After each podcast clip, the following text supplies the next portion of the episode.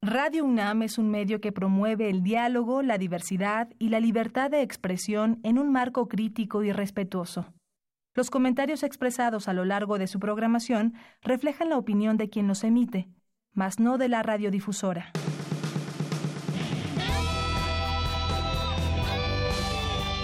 Prisma RU. Relatamos al mundo.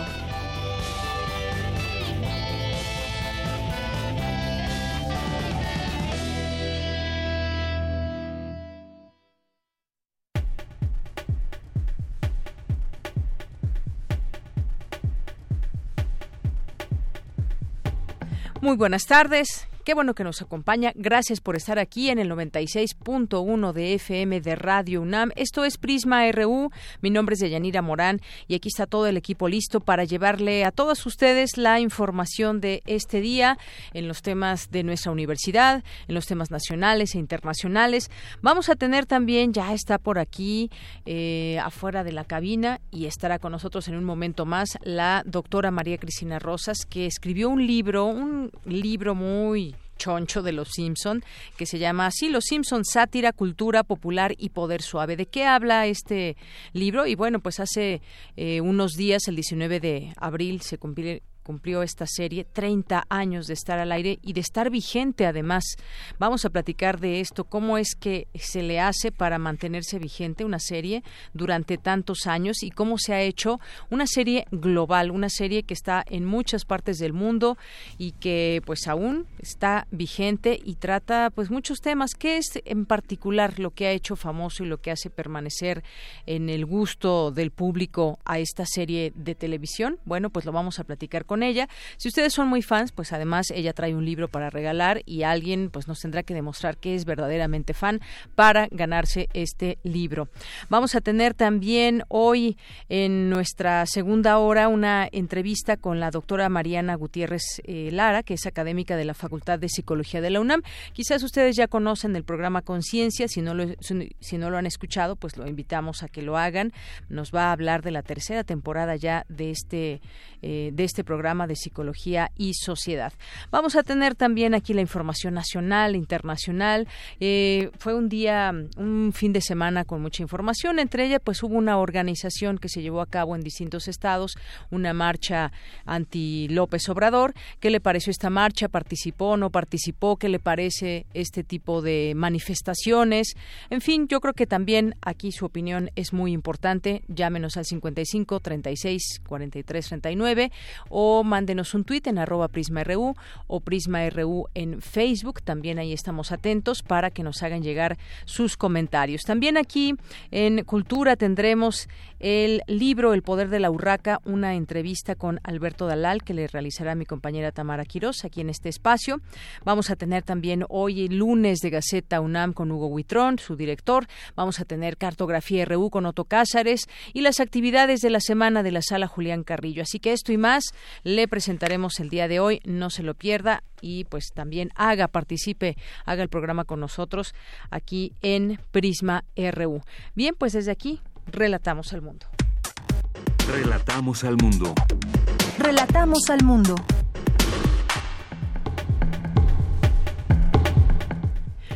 En los temas universitarios, hoy lunes 6 de mayo, con el registro de 44 patentes durante 2018, la UNAM estableció un nuevo récord en innovación. Mi compañera Virginia Sánchez nos tendrá los detalles. En México existe un grave problema en materia de propiedad intelectual. Cindy Pérez Ramírez nos tendrá aquí los detalles. Resaltan en la UNAM la importancia del filósofo holandés Baruch Spinoza para entender la idea de Dios y de ciencia. Dulce García nos tendrá la información. En los temas nacionales, el presidente Andrés Manuel López Obrador expresó su respeto a la manifestación que se realizó ayer en varias ciudades del país en rechazo a su gestión. El titular de la Profeco, Ricardo Sheffield, informó que de 125 gasolineras verificadas, 41 no entregan litros de a litro y 12 se negaron a ser revisadas, por lo que serán multadas. Trabajadores administrativos regresaron este lunes a trabajar a la Universidad Autónoma Metropolitana, a la UAM, luego de 93 días de huelga. Mañana el Consejo Universitario anunciará su plan para salvar el trimestre. La Comisión Nacional del Agua perdió la documentación de 101 auditorías que tenía en curso cuando ocurrió el incendio en su edificio sede el pasado 23 de marzo. Un avión que viajaba de Las Vegas a Monterrey desapareció en el camino, por lo que la Secretaría de Seguridad Pública de Coahuila, en coordinación con las autoridades de Nuevo León, investigan el hecho. En los temas internacionales, un millón de especies animales y vegetales están en peligro de extinción, asegura un nuevo informe de la ONU sobre el impacto del hombre en el planeta. La destrucción de la naturaleza se está dando a una velocidad nunca antes vista y nuestra necesidad de más alimentos y energía son los principales impulsores, advierte el texto. Hoy en la UNAM, ¿qué hacer y a dónde ir? El Programa Universitario de Estudios sobre la Ciudad organiza la conferencia Monumentos Históricos Afectados por el Sismo del 19 de septiembre de 2017, con la ponencia del maestro Arturo Balandrano, director general de Sitios y Monumentos del Patrimonio Cultural. Asiste, la cita es hoy a las 16.30 horas en el auditorio Eduardo Matos Moctezuma, ubicado al interior del Museo del Templo Mayor. La entrada es libre. Recuerda que aún puedes disfrutar de las funciones de la Muestra Internacional de Cine, que en su edición número 66 trae lo mejor del séptimo arte nacional e internacional. Hoy disfruta de Atardecer, coproducción entre Hungría y Francia, que aborda la historia de una joven llamada Iris, quien llega a la capital de Budapest con la esperanza de trabajar en la antigua tienda de sombreros de sus padres. Una vez ahí, descubre que tiene un hermano del que no sabía nada. Su empeño por encontrarlo la llevará a descubrir oscuros secretos mientras el país se prepara para la Gran Guerra. Asista a la función hoy en punto de las 16.30 y 19 horas en la sala Julio Bracho. La entrada general es de 40 pesos. La Facultad de Estudios Superiores Zaragoza te invita al 27 encuentro estudiantil de la carrera de cirujano dentista, que se llevará a cabo los días 6, 7 y 8 de mayo a partir de las 9 horas en el auditorio del campo número 1. Este evento estará bajo la coordinación de la cirujano dentista Nadia Yamilet Aguirre.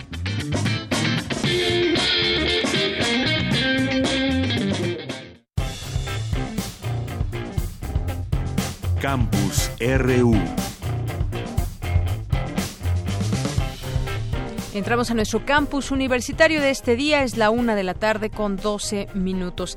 El Colegio de Ciencias y Humanidades externó que el fallecimiento de la alumna Aide Mendoza Jerónimo, ocurrido el 29 de abril de 2019, ha consternado a la comunidad universitaria y a la vez ha generado un sentimiento de indignación y deseo de justicia para que se realice una investigación oportuna y creíble que permita encontrar a los responsables y asegurar su castigo. En un comunicado manifiesta que la desaparición de Aide ha puesto en el centro con justa razón el debate sobre las medidas de seguridad implementadas al interior de los espacios universitarios y también en sus entornos. Por su parte, el gobierno de la Ciudad de México informó que en agosto entrará en marcha el programa Sendero Seguro. Se busca garantizar la seguridad de los estudiantes en sus trayectos de llegada y salida en 29 planteles de la UNAM y en 24 del Instituto Politécnico Nacional. El programa contará con vigilancia en el transporte así como alumbrado público, suspensión de establecimientos que venden alcohol sin permiso y acciones de combate al narcomenudeo en los exteriores, eh, en el exterior de los planteles. Así que nos mantenemos muy atentos a todo esto y bueno, ese asesinato también que causa que causa pues mucha indignación, no desaparición. Y bien, pues vamos a continuar muy atentos, como les decimos, atentos a la información que surja de nuestras autoridades universitarias también, en conjunto con las autoridades de esta ciudad. Y continuamos con más información universitaria. En el marco de la celebración por los 45 años de la FESCO Autitlán, el rector Enrique Graue destacó la contribución de esta entidad en el récord de la UNAM, que obtuvo la UNAM el año pasado, en el registro de patentes. Mi compañera Virginia Sánchez nos tiene esta información. ¿Qué tal, Vicky? Muy buenas tardes. Hola, ¿qué tal, Deyanira? Te saludo a ti y al auditorio de Prisma RU. Así es, pues para festejar los 45 años de la Facultad de Estudios Superiores Cuautitlán, la primera, de hecho, de las cinco FES, pues se llevó a cabo una ceremonia en el auditorio de la Unidad de Seminarios Doctor Jaime Keller Torres, encabezada por el rector de la UNAM, Enrique Graue, quien, acompañado de académicos, autoridades y estudiantes, resaltó el orgullo que debe sentir la comunidad de esta de la FES. Cuautitlán pues dijo además de contar con 43 mil egresados y actualmente 17 mil alumnos de licenciatura y posgrado, pues también hay que destacar el centenar de laboratorios certificados por el Instituto Mexicano de Normalización y Certificación con que cuenta la FES, así como su, con su contribución en el registro de seis de las 44 patentes de la UNAM, con las cuales el año pasado pues estableció un nuevo récord en innovación. Escuchemos lo que dijo el rector.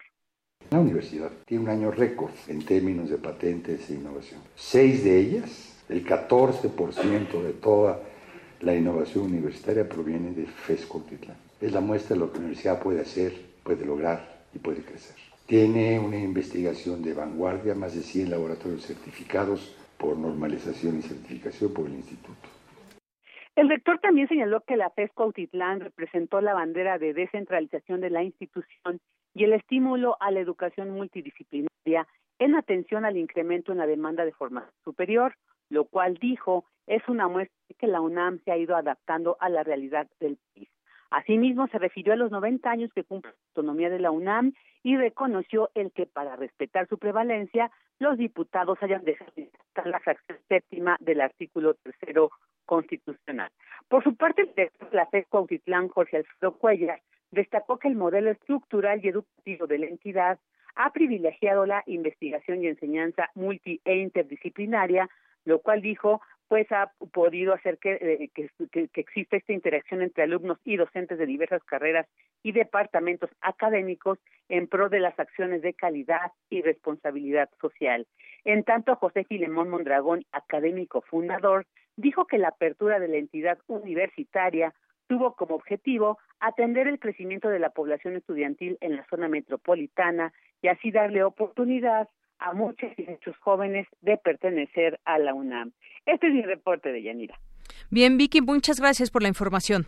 Gracias a ti, buenas tardes. Muy buenas tardes. Y continuamos ahora con más información universitaria. En México existe un grave problema en materia de propiedad intelectual. Cindy Pérez Ramírez nos tiene la información. Adelante, Cindy. ¿Qué tal, Deyanira? Muy buenas tardes. Me da mucho gusto saludarte a ti y a todo el auditorio de Prisma RU. De acuerdo con el más reciente reporte de la Organización Mundial de la Propiedad Intelectual, los países de América Latina carecen de políticas adecuadas para motivar a sus sectores productivos a elevar su aportación global en este rubro. Datos de la OMPI arrojan que en 2017 se sometieron a nivel mundial 3.17 millones de solicitudes de patentes, un 5.8% más que en el 2016. De estas, el 65.1 ciento provino de Asia, mientras que América Latina y el Caribe, Oceanía y África juntos apenas sumaron un 3.4%. Ante ese panorama se llevó a cabo en el Instituto de Investigaciones Jurídicas de la UNAM el foro El flujo de la innovación, prácticas de propiedad intelectual entre universidades, gobierno y el sector privado, en donde Patricia Connelly, experta en temas de ecotecnología, dijo que actualmente estamos en un momento de incertidumbre en materia de ciencia e innovación, ya que el Instituto Nacional del Emprendedor no seguirá operando y hasta el momento no se conoce la entidad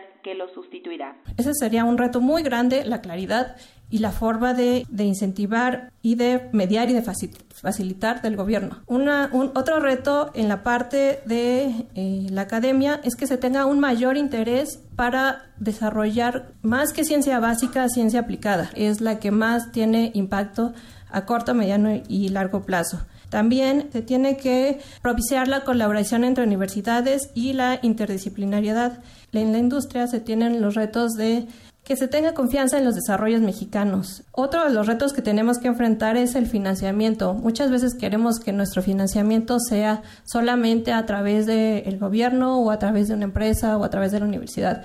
Creo que si en las tres partes de la hélice podemos ponemos un granito de arena, todo esto podría estar, esta triple hélice podría estar más aceitada y podría ser mejor si eh, se propicia la cultura de PI. Por su parte, Rodolfo Ramírez Almanza, exsecretario de vinculación en la Facultad de Ciencias de la UNAM, recalcó que es necesaria una visión sistémica de la propiedad intelectual, ya que la innovación solo se logra cuando llega al mercado. El concepto de eh, innovación para mucha gente dentro de las universidades en México es que es el invento. Y el invento está lejos de ser la innovación. Una innovación solo es innovación cuando se lleva al mercado. El proceso en general del flujo de innovación y en su contexto, este, en su entorno de la triple hélice y la sociedad, es un proceso realmente complejo, muy, muy, muy complejo y hay muchas cosas que intervienen y son todas este, multidisciplinarias. Cuando un investigador dice ya tengo un nuevo descubrimiento, una nueva idea, no entienden que apenas ese descubrimiento, esa nueva idea, es apenas entre un 3 y un 7% cuando más del valor del producto final. Otra de las partes que es aquí en México muy, muy importante es esa brecha que hay entre la, la, academia y el sector privado, que es precisamente el proceso de vinculación. Por otro lado, la propiedad intelectual requiere actualizarse y eso es algo, un área de oportunidad tremenda para toda el área jurídica en, en, el en el entorno global y en las características de los nuevos desarrollos. Con el registro de 44 patentes durante 2018 de Yanira, la UNAM estableció un récord en innovación. Hasta aquí el reporte. Muy buenas tardes. Gracias, Cindy. Muy buenas tardes. Vamos ahora con Dulce García. Resaltan en la UNAM la importancia del filósofo holandés Baruch Spinoza para entender la idea de Dios y de ciencia. Adelante, Dulce. Deyanira, muy buenas tardes a ti al auditorio de Prisma RU. Baruch Spinoza fue un filósofo holandés considerado uno de los grandes racionalistas de la filosofía del siglo XVII. Su visión del mundo y de la fe se aproximan en gran medida al panteísmo, es decir, proponía la idea de que lo sagrado es toda la naturaleza en sí misma. Esto básicamente querría decir que todo es Dios.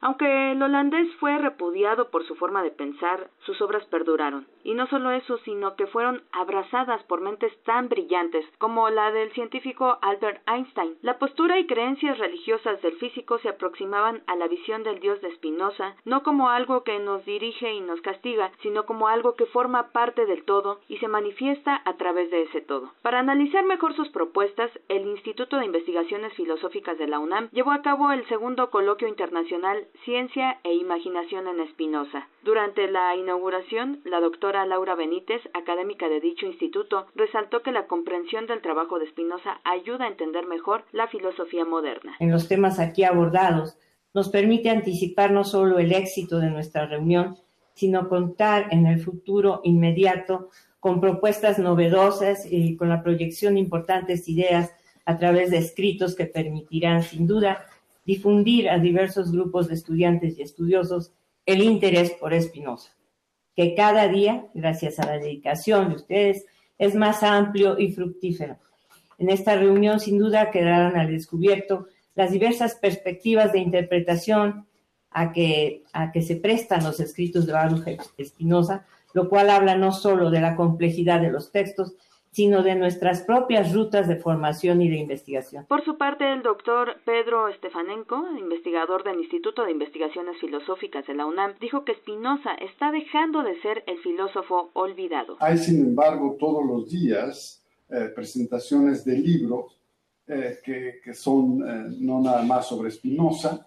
está esta estupenda compilación de, de este grupo también del seminario de filosofía moderna. Está una nueva traducción del discurso del método eh, a, cargo de, Pedro Lomba y un libro sobre la crítica de la razón pura de, de nuestro colega de Oaxaca, Alfonso Gasga. Entonces, bueno, creo que van a tener muchas muchas este, actividades y va a ser muy fructífero. De Yanira Auditorio de Prisma RU, entre los comentarios que el científico Albert Einstein hacía de Spinoza podemos encontrar el siguiente. Nuestras mentes limitadas no pueden aprender la fuerza misteriosa que mueve a las constelaciones. Me fascina el panteísmo de Spinoza porque él es el primer filósofo que trata al alma y al cuerpo como si fueran uno mismo, no dos cosas separadas. Este es el reporte. Muy buenas tardes.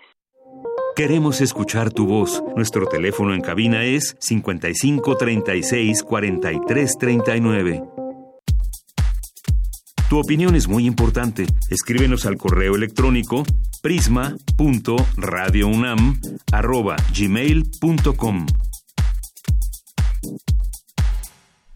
Continuamos una de la tarde con 24 minutos y como les habíamos dicho al iniciar el programa, pues ya está aquí con nosotros la doctora María Cristina Rosas, que escribió este libro Los Simpsons, sátira, cultura popular y poder suave. La doctora María Cristina Rosas es académica e investigadora del centro en el Centro de Relaciones Internacionales de la Facultad de Ciencias Políticas y Sociales de la UNAM. Tiene dos doctorados en Relaciones Internacionales y Estudios Latinoamericanos.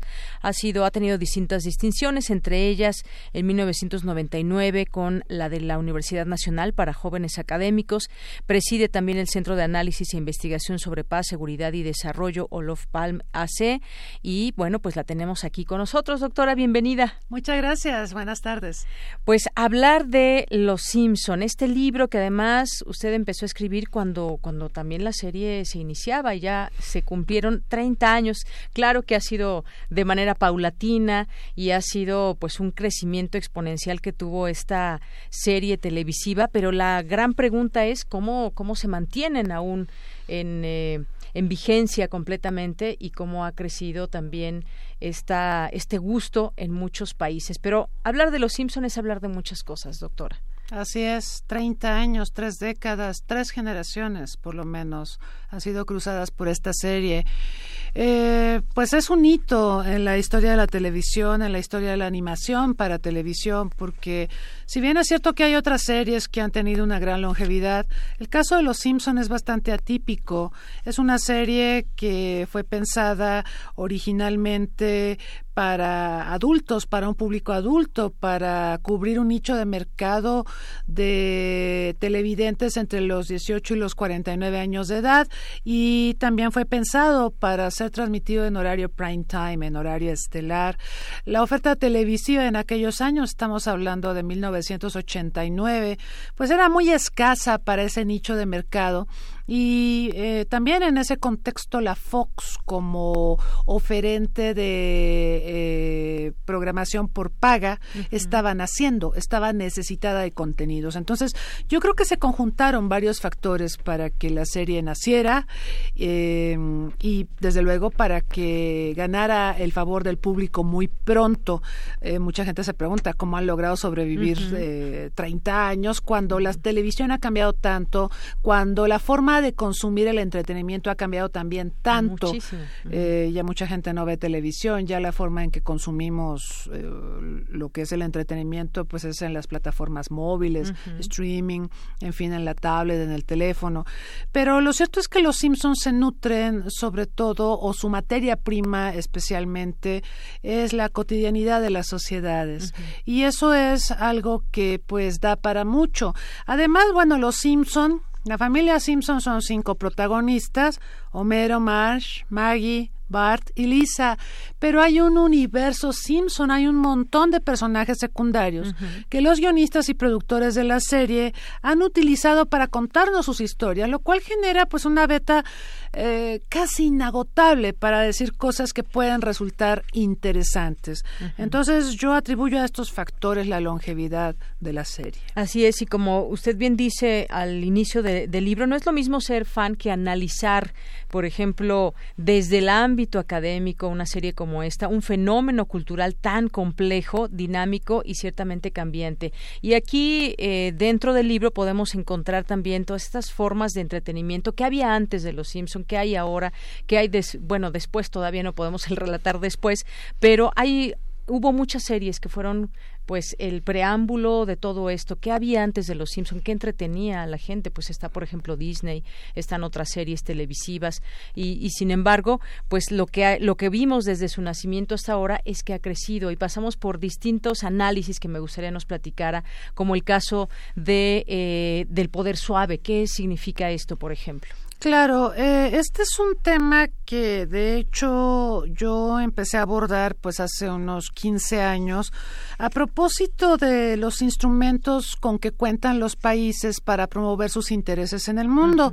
Vaya, todos los países tienen poder el poder puede ser duro, el militar, el económico, mediante el cual pueden lograr de los demás lo que desean. Pero también hay un poder de cooptación, de fascinación, un poder de convencimiento que es el poder suave. Este poder es más sutil, es menos impositivo. Eh, dentro de este poder figura la cultura. Y yo cito en el libro el caso de Hollywood, de las industrias del entretenimiento de Estados Unidos, como un claro ejemplo de poder suave, mediante el cual Estados Unidos ha podido venderle al mundo su visión sobre cómo son las cosas. Estados Unidos ha logrado promover sus intereses en el mundo a, partir de este poder suave. Y yo uso a los Simpson para ejemplificar hasta dónde, hasta dónde Estados Unidos logra a través de un producto tan atractivo como los Simpson efectivamente promover sus intereses instrumentales en el mundo. Ahora, eh, como decía, todos los países tenemos poder suave, algunos lo empleamos con mayor o menor sabiduría, pero lo cierto es que pues el fenómeno Simpson denota que si bien es cierto que Estados Unidos obtiene muchas cosas del mundo a través de ellos, vendiendo sus estilos de vida, su, su, visión sobre las cosas, su manera de hacer las cosas, también es cierto que para que Estados Unidos pueda con sus productos incursionar en distintos mercados, pues requiere cosas, tiene que hacer cosas. En el caso de México y América Latina es muy claro que el éxito de Los Simpson reposa en el doblaje que se hace en México. ¿Por qué? Porque el doblaje es una adaptación, es una forma de poner en nuestras palabras, en nuestro idioma, pero también conforme a nuestros costumbres, nuestros hábitos, una serie que pues de otra manera sería muy ajena a las audiencias. Entonces el doblaje que pues eh, tiene una enorme reputación en América Latina, el que se hace en México, me refiero,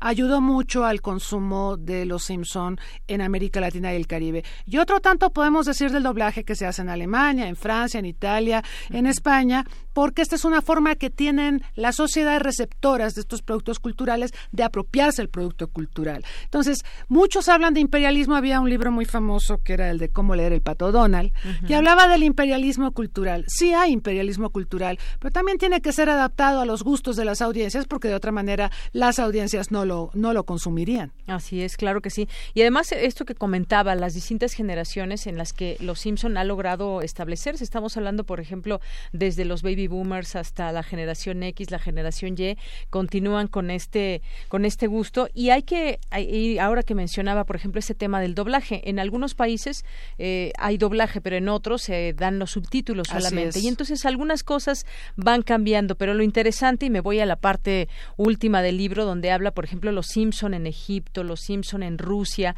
cómo también, cómo, cómo se reciben por los gobiernos, no es solamente cómo los recibe la gente, que en general los reciben muy bien, pero cómo lo recibe un gobierno ruso, por ejemplo, ¿no? Claro, cito el caso de Georgia.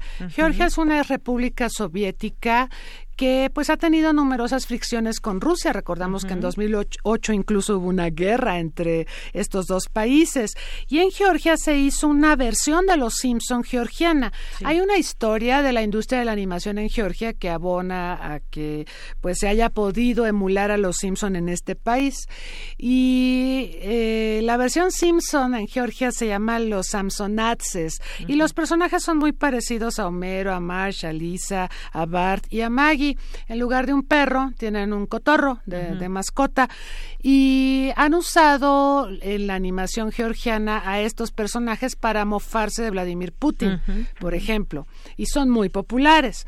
Eh, hay otros casos donde pues eh, vemos que los Simpsons se transmiten doblados, es decir, no hay una una versión propia. Se intentó hacer en los países árabes una versión uh Shun, fue la versión árabe, se hizo en Egipto, la versión árabe de Los Simpson, pero pues despersonalizaron a los protagonistas, porque por ejemplo, Homero no podía comer eh, eh, donas ni tampoco podía tomar alcohol porque pues está prohibido en las culturas sí, entonces promoverlo a través de una serie pues era exacto y entonces pues lo despersonalizaron le pusieron una soda en lugar de la cerveza y la gente pues, pues ya no eh, era lo Simpson, rechazó. ya no era Homero no porque la gente puede ver los Simpson en internet y los jóvenes se quejaban mucho de este producto que solo duró 32 episodios y se dedicaron a verlo en internet en original no eh, en el caso de Francia es fascinante porque Francia tiene una enorme industria de animación televisión, colabora mucho con Estados Unidos y bueno, los Simpsons son doblados al francés con enorme éxito. Eh, hay que decir que, por ejemplo, la película de los Simpsons, esta película de 2007, que es el único largometraje que se ha hecho al día de hoy, tuvo una audiencia récord en Francia, a pesar de lo que se dice que los franceses detestan a los estadounidenses y de que no se entienden, pues en animación se entienden y se entienden bastante bien. Y el caso chino también lo menciono en el libro. Los Simpson tienen un episodio donde viajan a China, se mofan de Mao. Hay una secuencia muy famosa donde Homero Simpson se acerca al mausoleo de Mao y le susurra a Mao en el oído, a ver, ¿quién mató seis millones de personas? Fuiste tú, ¿verdad? Y entonces los prohibieron en China. Entonces, eh, esta prohibición, pues de hecho estimuló que la gente los buscara en Internet. La prohibición se levantó recientemente y, la prohibición de los Simpson en China ayudó para que China también desarrollara su sector de animación, que ahora tiene una animación bastante respetable y competitiva.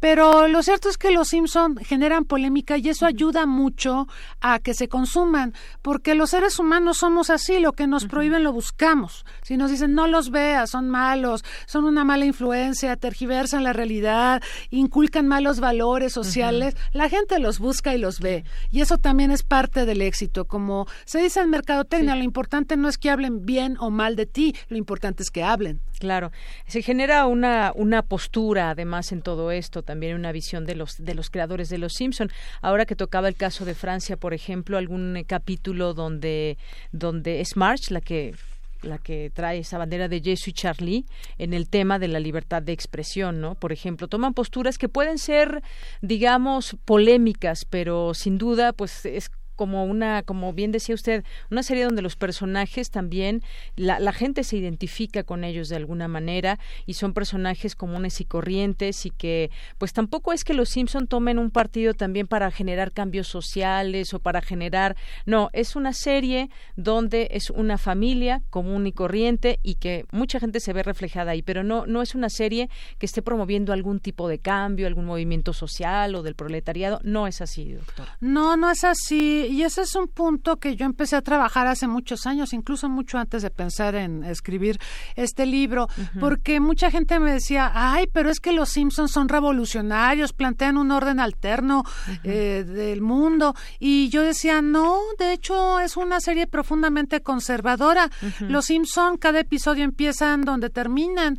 Es decir, tenemos una situación, una crisis que se genera, se desarrolla la crisis y volvemos al punto de partida. Por ejemplo, la película de Los Simpson, Homero provoca una hecatombe, eh, Springfield es metida en un domo y al final el propio Homero es el que libera del domo a la ciudad de Springfield y todo vuelve a la normalidad. Los Simpsons son circulares, no no hay un orden alterno.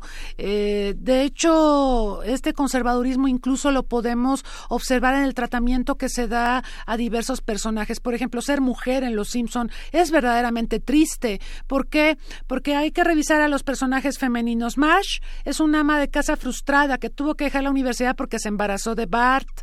Eh, Lisa es una incomprendida, es la lista de la familia, pero nadie le hace caso. Las hermanas de Marsh son dos mujeres frustradas. La maestra de Bart es otra frustrada. La mamá de Skinner es otra frustrada. Entonces, ser mujer en Los Simpson es tan terrible en la serie como en la realidad. Vemos discriminación, vemos que son ignoradas, vemos que no pueden, digamos, tener un progreso social eh, o político o qué sé yo. Y lo mismo podemos decir de otros personajes. Ahorita hay una polémica en torno a Apu, un personaje que viene de India, según la serie, y ahora se quejan de que ha sido muy discriminado en los episodios de todas las temporadas de Los Simpson, cuando pues la realidad es que Los Simpson son como un microuniverso que reproduce los estereotipos estereotipos de la sociedad estadounidense. O sea, la sociedad estadounidense tiene una opinión del mundo que vemos muy bien reflejada en la serie. Y hay que decirlo, los estadounidenses son muy ignorantes del mundo. Y esto lo vemos cuando los Simpson eh, salen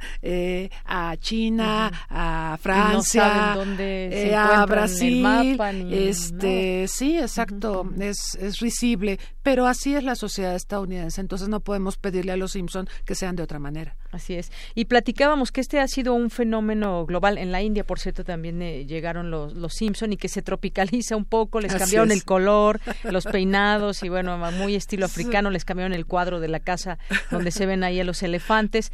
Pero es un fenómeno global que, que ha ido eh, increciendo, digamos, desde que inició y está ahora más o menos en 70 países, me decía. Así es. Y eso también es un fenómeno interesante porque cada país pues tiene sus costumbres y tiene las bromas que, por ejemplo, pueden ser eh, de provocar mucha risa en Estados Unidos o en algún otro país, en otro lugar no, por ejemplo. Y entonces se han tenido que adaptar, han logrado esa, esa posibilidad de adaptación esta serie. Sí, pero hay países donde realmente ha sido muy difícil que los Simpson peguen o gusten.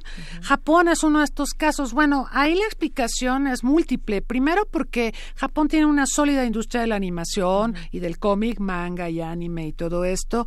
Pero además los Simpson y en general los personajes de animación que se hacen en Estados Unidos y creo que también en otras partes del mundo tienen cuatro deditos. Y resulta que en la sociedad japonesa a los cuatro deditos se les vincula con la yakuza porque hay un rito de iniciación en la yakuza que implica la amputación de un dedo. Entonces la sociedad japonesa rechaza a los dibujos animados que tienen cuatro dedos. Y esto va para Disney. Mickey tiene cuatro dedos, Donald también, los Simpson tienen cuatro dedos y, y esto genera rechazo social. Aparte de que, como decía, pues hay un apoyo social a la industria de la animación japonesa que es muy, muy importante a nivel global. Así que no en todos lados llegan los Simpson, aún así, en Japón hay gente que gusta de ellos y los ve, pero hay mercados más difíciles, más competitivos, digamos. Claro, así. es. Y bueno, en el caso de México también tuvieron un auge tremendo. En México, incluso en varios capítulos, se ha tocado a, personajes eh, identificados completamente eh, con México, eh, situaciones también de México, desde llevar pues, un mariachi, muchas otras cosas. Eso también, bueno, pues nuestro, nuestro país vecino y aquí ha sido la serie todo un éxito hasta nuestros días. Un éxito rutilante, eh, yo lo atribuyo a varios factores. el tono de la serie es un tema que no hemos tocado, pero digamos el humor Simpson es un humor satírico. Esto de usar la sátira en televisión y en animación pues no era común antes de los Simpson. Y la sátira es una narrativa que permite hacer mofa de alguien, generalmente de figuras de autoridad, no exclusivamente, pero cuando las personas vemos los Simpson nos dan mucha risa, pero quizá lo que más gracia nos hace es que muchos hemos estado en situaciones como las que se están presentando en, en pantalla y nos habría gustado poder reaccionar de otra manera y quizá esa frustración también nos, nos lleva a que eh, tiremos la carcajada. Eh, pero bueno, eh, yo creo que en México y América Latina la serie ha gustado mucho porque en cierta forma hay una autocrítica de los estadounidenses. Es, una forma de mofarse también del American Way of Life en muchos sentidos. Eso vende y vende bien. Y por otro lado está el factor doblaje. Yo creo que el doblaje pues definitivamente permitió que nos apropiáramos la serie y que expresiones como las que usaba Humberto Vélez cuando participaba en el doblaje de la serie como Me quiero volver chango o Anda la osa, pues resultaran tan graciosas porque evidentemente en inglés Homero Simpson no dice eso, pero a la hora de traducir lo que está diciendo Homero que sería ininteligible para nosotros, eh, Humberto tuvo la chispa de decir, pues vamos a poner una frase chusca, anda la osa o me quiero volver chango y me cuenta Humberto que cuando utilizó estas frases por primera vez, pues los de producción estaban muertos de la risa, ya no podían ni siquiera continuar con la grabación del doblaje porque resultó muy chusco y a todos pues eh, nos ha resultado muy divertido. Claro, el doblaje es, es fantástico, creo yo, aquí en México. Pero ¿qué me dice, por ejemplo, de la competencia? Porque por ahí salieron algunas otras series también interesantes como South Park o Padre de Familia, pero sin embargo, pues los Simpson no los ha logrado derrotar nadie. No, los Simpson yo creo que son un hito en la historia de la industria del entretenimiento, de la televisión y de la animación, porque crearon escuela, o sea, no había nada parecido a ellos. Es cierto que tiene un árbol genealógico donde podemos encontrar, eh, pues, algunos vestigios de series como I Love Lucy o Los Picapiedra o Los Supersónicos, pero lo cierto es que los Simpsons son un producto bastante inédito en, en la historia del entretenimiento y ellos crearon escuela. A partir de ellos hay otros creadores de series de televisión animadas o no animadas, ya sea animación o, live action, que se inspiran en Los Simpson. Tenemos Malcolm, el de en medio, tenemos Padre de Familia, American Dad, tenemos BBC Butthead, tenemos South Park, pero eh, a muchos de ellos los vemos como imitadores. Incluso en alguna parte del libro menciono el caso de Padre de Familia, que el propio creador Seth MacFarlane eh, dice, pues es que nosotros no existiríamos si los Simpson no lo hubieran hecho antes. Aparte, el talento creativo que ha dado vida a los Simpson es un talento que se ha diseminado por todo Hollywood. Y esta es otra parte que rara vez se analiza. Por ejemplo, hay personajes como Brad Beer. Brad Beer, quizás su nombre no le diga mucho a la audiencia, pero Brad Beer trabajó con Matt Groening en la creación de Los Simpson y Brad Beer después ganó un Oscar por Ratatouille y por los y, ha sido el creador de Los Increíbles. Eh, por ejemplo, otra serie Big Bang Theory que es tan exitosa se nutre de personas que trabajaron en la creación de Los Simpson. Entonces, Los Simpson han como que venido a refrescar a Hollywood en términos de talento creativo en, gran escala. Claro, doctora, y me parece un libro muy interesante porque lo mismo nos lleva a esto, el fenómeno de los Simpson en India, en Egipto, en Georgia, en Rusia, en China, entender cómo es que llega la serie, cómo es aceptada o no, pero para llegar a todo esto también nos lleva de la mano para entender eh, los fenómenos de la comunicación, cómo ha ido cambiando la comunicación, quiénes dominan al mundo en el tema de medios de comunicación, cuando existía la radio y cuando se pasó a la televisión, mucha gente pensaba que la radio iba a desaparecer y hasta nuestros días sigue vigente la radio. Aquí estamos. y bueno, pues nos lleva también de la mano con distintos eh, autores para entender estos fenómenos. Está Humberto Eco, está la Escuela de Frankfurt, eh, Adorno, Ferdinand de Saussure, entre otros, para ir comprendiendo. Es decir, nos lleva de la mano para comprender todo este fenómeno. Eso también déjenme decirles a nuestro auditorio que es eh, parte de lo que se encuentra en este libro, que además, bueno, ¿cuántas páginas son?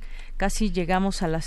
Casi a las 500. Casi a las 500 hojas. Dejé como 3.000 páginas fuera, tengo que decirlo. Tengo material para la segunda parte que todos me la están pidiendo. Porque además han pasado muchas cosas. El libro originalmente fue publicado en octubre de 2017, se agotó el año pasado. Esta es la primera reimpresión, de hecho, que se publicó en septiembre del año pasado.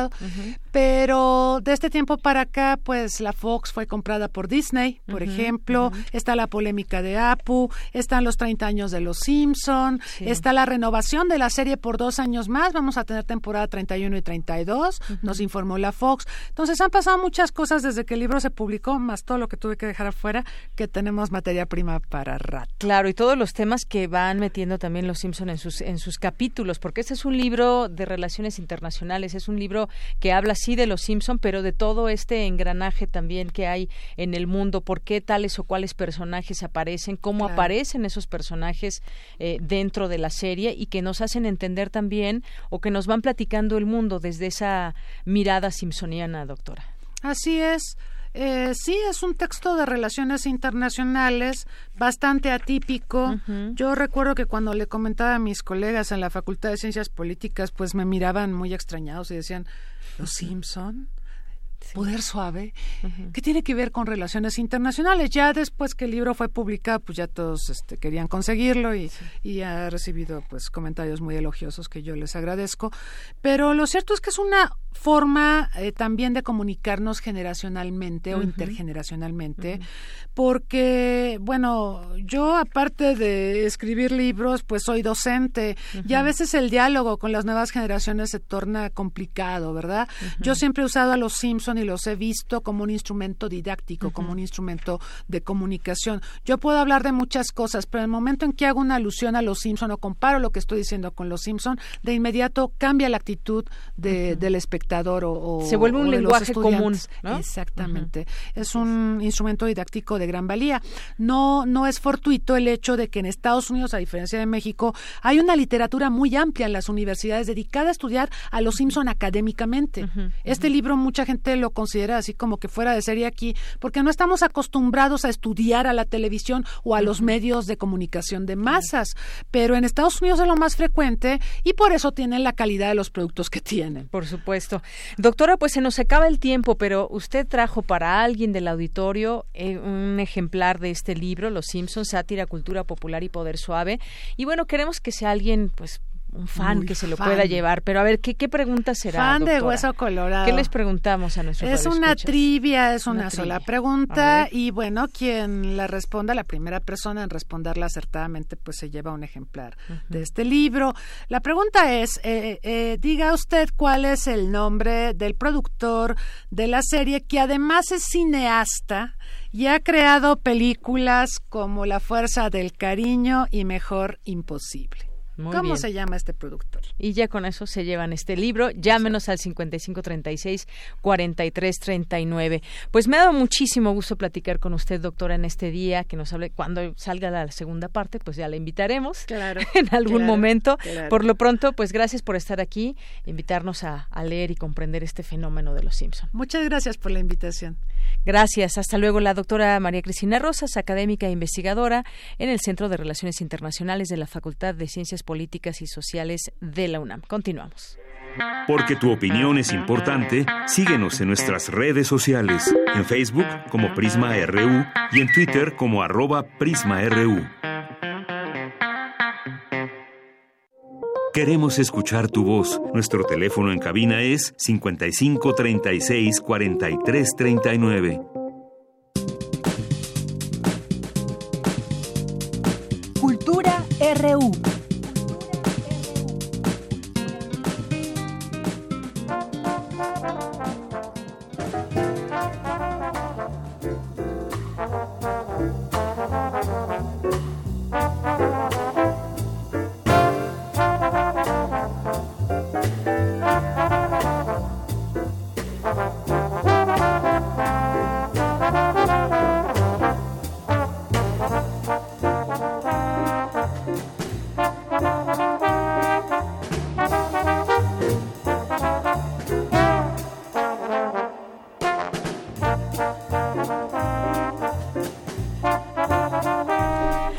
Continuamos, continuamos aquí en Prisma RU, llegamos a la sección de cultura con Tamara Quiroz. ¿Qué tal Tamara? Buenas tardes. Deyanira, muy buenas tardes, qué gusto saludarlos este lunes 6 de mayo, un día como hoy, pero en 1983 falleció Kai Wending, trombonista de jazz. Eh, les cuento que después de una trayectoria por diversas orquestas a finales de la década de los 40, Wending participó en sesiones con muchos con músicos bebops.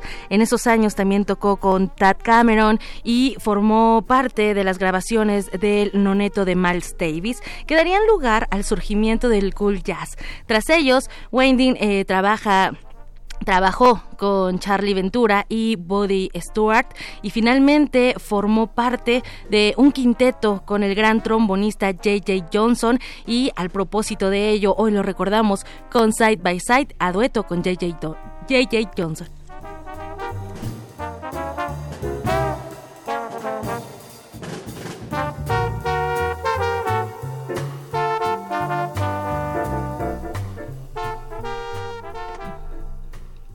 Y bueno, Deyanira, tenemos recomendación literaria también en esta sección. En la línea nos acompaña Alberto Dalal, él es poeta, narrador, ensayista. Ha ejercido ininterrumpidamente la crítica literaria de teatro y danza durante más de 40 años. También ha sido colaborador de importantes suplementos y revistas culturales, tanto nacionales como internacionales. Fue director general de esta radiodifusora. Actualmente es investigador del Instituto de Estéticas de la UNAM y profesor de la máxima casa de estudios. Alberto Dalal, bienvenido a este espacio y muy buenas tardes. ¿Cómo está? Buenas tardes. ¿Qué tal? Muy bien, eh, gracias por tomar la llamada. Alberto, pues ha publicado más de 30 libros que abarcan diversos temas y bueno, hoy nos hablará de El poder de la urraca, una novela que salió a la luz hace 50 años y que en este 2019 es reeditada por El tapiz del unicornio. Cuéntenos, por favor, qué encontraremos entre las páginas de esta publicación. Bueno, es una novela que al aparecer el eh, público mexicano, los lectores, estaban muy ocupados en estas ah, líneas ah, experimentales y novedosas que tenía la literatura mexicana en ese entonces acerca de de la familia mexicana, etcétera, del nuevo lenguaje que había que adaptar para hacer la literatura mexicana. Gustavo Sáenz, etcétera, ¿no?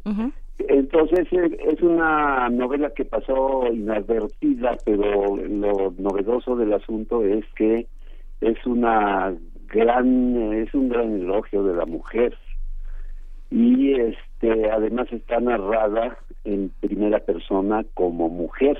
Eso es lo que le llamó mucho la atención al público, porque me boté la puntada de, de, de hacer la descripción de los acontecimientos, pero como si yo fuera mujer. Es una gran exaltación, es un canto a la mujer, es un elogio de la mujer. En eh, situaciones, se narran situaciones difíciles para una mujer, aunque la novela está situada en, eh, en, la primera década del siglo XX. Entonces es cuando la mujer comienza a enfrentarse a unas situaciones eh, sociales un poco más peliagudas, ¿no? Así es. Entonces, este, la novedad de esta de esta novela es que la descubre esta editorial y, quiso hacer una eh, nueva edición de la de la novela. Así es. Eh, Alberto, bueno, a través de estas páginas vamos a conocer a esta mujer que se llama Ana, una mujer inteligente, fuerte, eh, de mentalidad abierta que antepone la razón a los sentimientos. Eh, ¿cómo, ¿Cómo ve Alberto Dalal a las mujeres de este 2019 comparadas con las mujeres de hace 50 años cuando escribió esta novela?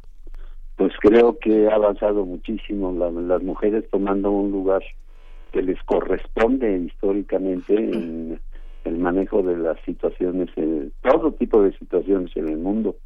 Y es un gran elogio de la mujer y cuando me han preguntado acerca de por qué elogio tanto a la mujer, es que yo creo que todavía nos falta mucho aprender a los a los seres humanos para para darles el lugar que, que merecen, ¿no? Yo creo que va muy lenta la liberación de las mujeres en la época actual todavía.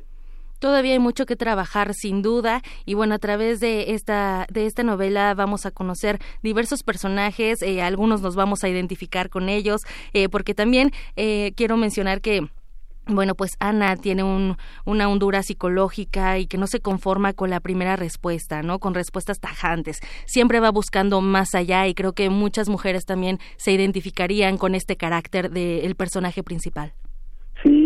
Este, Ana estaría dispuesta a vivir más profundamente, más abiertamente las cosas, eh, las cosas del amor, las cosas del sexo, la situación social, etcétera, pero se topa con la incomprensión, incomprensión todavía de, de, toda la gente alrededor de ella, ¿no? Yo creo que les está sucediendo muchísimo a las mujeres actuales en México y en Europa y en todo el mundo. Yo creo que vamos muy lentos en la liberación de la mujer. El elogio que hago yo a través de la novela es se refiere a que las mujeres pueden hacer todo lo que hacen los hombres, pueden ser tan inteligentes como los hombres o más, pero además tienen sobre nosotros, sobre el sexo masculino, la, la gran potencialidad que les da el ser madres. Ellas pueden ser madres y ningún, ningún señor puede ser madre, ¿no? los sentimientos y el, las experiencias que puede vivir la mujer y las debe vivir de otra manera, pero son superan mucho a las experiencias que nosotros estamos acostumbrados a, a realizar, ¿no? En todo sentido. Así es, Alberto. Ah, bueno, esta novela que está escrita por en primera persona, narrada por una mujer, escrita eh, por un hombre, eh, significó algún reto para usted como escritor. Y bueno, también me gustaría saber si eh, esta Ana existe realmente. Ah, bueno, esa Ana, la personalidad de Ana está dada, está alimentada pues de por todas las mujeres que, que han tenido que ver en mi vida, ¿no? Desde mi mamá, pasando por todas mis mujeres en el buen sentido de la palabra. Entonces, de, de todas ellas yo tomé algo, pero sobre todo me costó trabajo situarme en ese en esa situación femenina con respecto a los embates de la vida. Y este pero creo que lo logré no porque si no no no hubiera llamado la atención y ya lleva varias ediciones la novela Sí, de hecho, eh, eh, tengo entendido que esta es la tercera edición a cargo de El Tapiz del Unicornio. Y bueno, habrá una presentación también. ¿Quién lo acompaña el próximo 8 de mayo? O sea, mañana, pasado mañana. Este pasado mañana eh, me acompaña un, un este, experto en literatura, es un muy buen crítico literario y vamos a conversar acerca de todo esto, de qué implicaciones tiene en la época actual una novela como El poder de la urraca, en el cual se, se deslizan todos los sentimientos de una mujer ante los embates de la vida, su enfrentamiento al amor, al sexo, a la relación con las propias mujeres que la rodean, y a mí me da mucho gusto que sea él el que me entreviste eh, públicamente en, en, en la en, en la sala delante del público y también supongo que el público tendrá que hacerme algunas preguntas y comentarios. Así es, y bueno, también invitamos a la gente a que se una a esta charla, también a que conozcan esta reedición de El Poder de la Urraca, una novela que se adelantó a su tiempo, pero que, eh, bueno, todavía sigue vigente y que hay mucho todavía que aprender acerca de, de este personaje principal que nos muestra. La presentación es a las 7.30 de la noche, 8 de mayo, en la librería Gandhi. Eh, Mauricio Achar, ubicado en Miguel Ángel de Quevedo, en el número 121, y la entrada es totalmente libre. Claro, es totalmente libre y están invitados a ir y a charlar conmigo acerca de esta gran potencia que son las mujeres y que yo creo que van a acabar gobernando al mundo. Y no hay nada eh, más maravilloso que conocer ese proceso literario en voz del autor. Entonces ahí está la invitación. Alberto Dalal, muchísimas gracias por acompañarnos esta tarde en este espacio de Prisma RU. Muchísimas gracias por la entrevista. Gracias. Deyanira, nos despedimos porque ya nos vamos al corte. Les deseo que tengan una excelente tarde. En redes sociales compartimos más acerca de esta novela. Muy bien, muchas gracias Tamara. Gracias a usted que nos sigue escuchando. Vamos a hacer una pausa. Regresamos con más información a la segunda hora de Prisma RU. Prisma RU. Relatamos al mundo.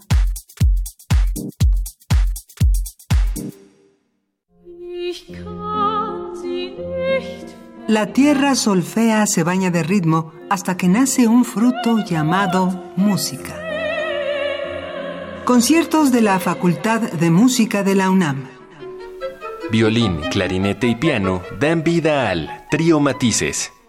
Voz y piano a cargo de Agustín Escalante y Ana Cano. El sentimiento guitarrístico de Hugo Armando Medina. La voz de Fernanda Reyes y el piano de Diego Sánchez Villa. Voces al unísono, con el ensamble vocal Adromos. Todos los jueves de mayo a las 20 horas, entrada libre. Sala Julián Carrillo, Adolfo Prieto 133, Colonia del Valle. Radio UNAM, Experiencia Sonora.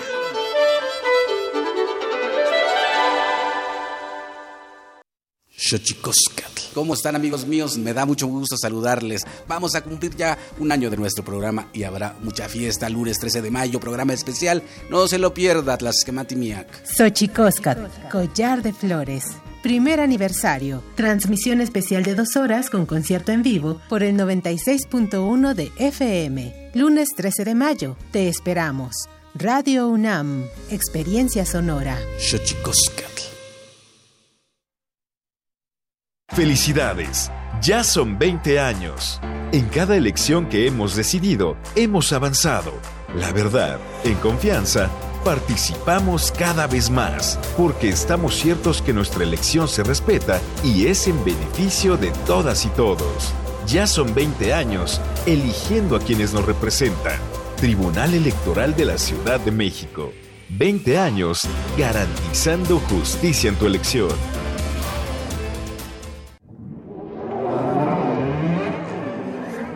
La música, la partitura, la idea y la persona detrás. Escuchemos a los autores en Fa, nuestros compositores en síntesis. Un espacio de entrevistas a jóvenes creadores mexicanos de música académica, todos los jueves a las 11 de la noche. o sintoniza la retransmisión los domingos a las 7 de la tarde. 96.1 de FM. Radio UNAM, Experiencia Sonora.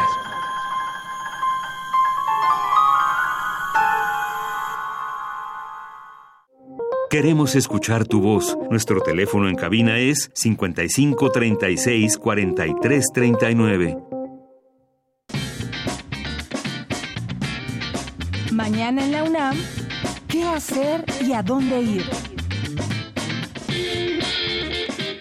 La Coordinación Universitaria para la Sustentabilidad de la Secretaría de Desarrollo Institucional y el Instituto de Ingeniería organizan el seminario Desafíos en la Gobernanza del Agua frente a la Seguridad Hídrica, que se llevará a cabo mañana 7 de mayo en el Auditorio José Luis Sánchez Vibriesca, ubicado en la Torre de Ingeniería en Ciudad Universitaria. Consulta el programa completo de actividades, así como el registro de asistencia en www.agua.org.mx. La Facultad de Derecho organiza el foro Actualidad y Retos de la Agenda Fiscal en el Nuevo Gobierno, con la ponencia y moderación del licenciado Max Alberto Sala. La cita es mañana 7 de mayo, en punto de las 17 horas, en el auditorio Dr. Eduardo García Maínez de la Facultad de Derecho en Ciudad Universitaria te recomendamos la presentación del documental Morir defendiendo tu territorio, indígenas asesinados por proteger su legado, de la directora de cine Laura Castellanos, que aborda la historia de 125 luchadores ecologistas en México que han sido asesinados en la última década. La lista posee una cifra reveladora. 82 de las 125 víctimas eran indígenas, 66% del total. Conoce las historias impactantes de nahuas, purépechas, raramuris y triquis que han sido asesinados por defender la tierra y el agua. Asiste a la función de estreno que se llevará a cabo mañana 7 de mayo a las 9 horas en la sala Lucio Mendieta y Núñez de la Facultad de Ciencias Políticas y Sociales en Ciudad Universitaria. Para Prisma RU, Daniel Olivares.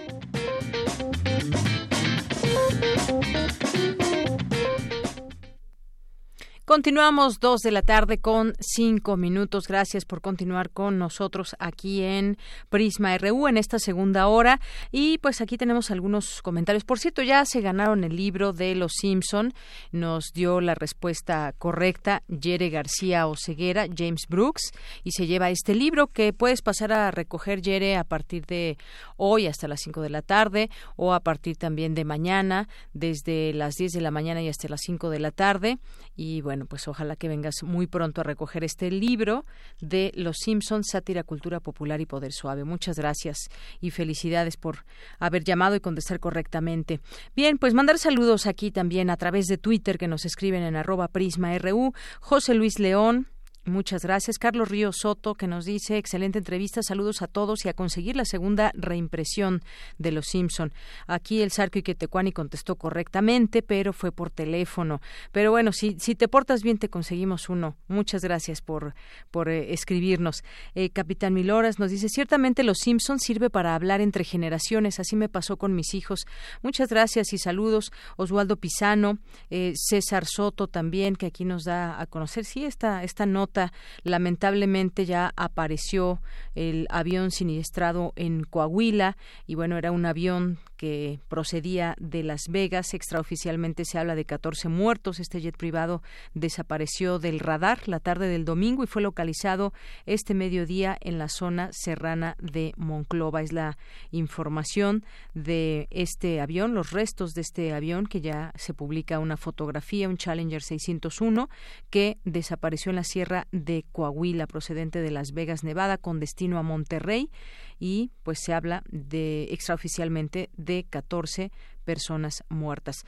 Eh, también nos escribe por aquí más 52 frenos. Dice, los Avengers también como parte del soft power estadounidense, donde estos simbolizados en el Capitán América emergen como el líder que guía la coalición mundial en pos de la libertad. Eso permea en el imaginario colectivo de una parte de la sociedad. Saludos, gracias. Más 52 Efren por tu comentario. Eh, también Meradi nos escribe por aquí.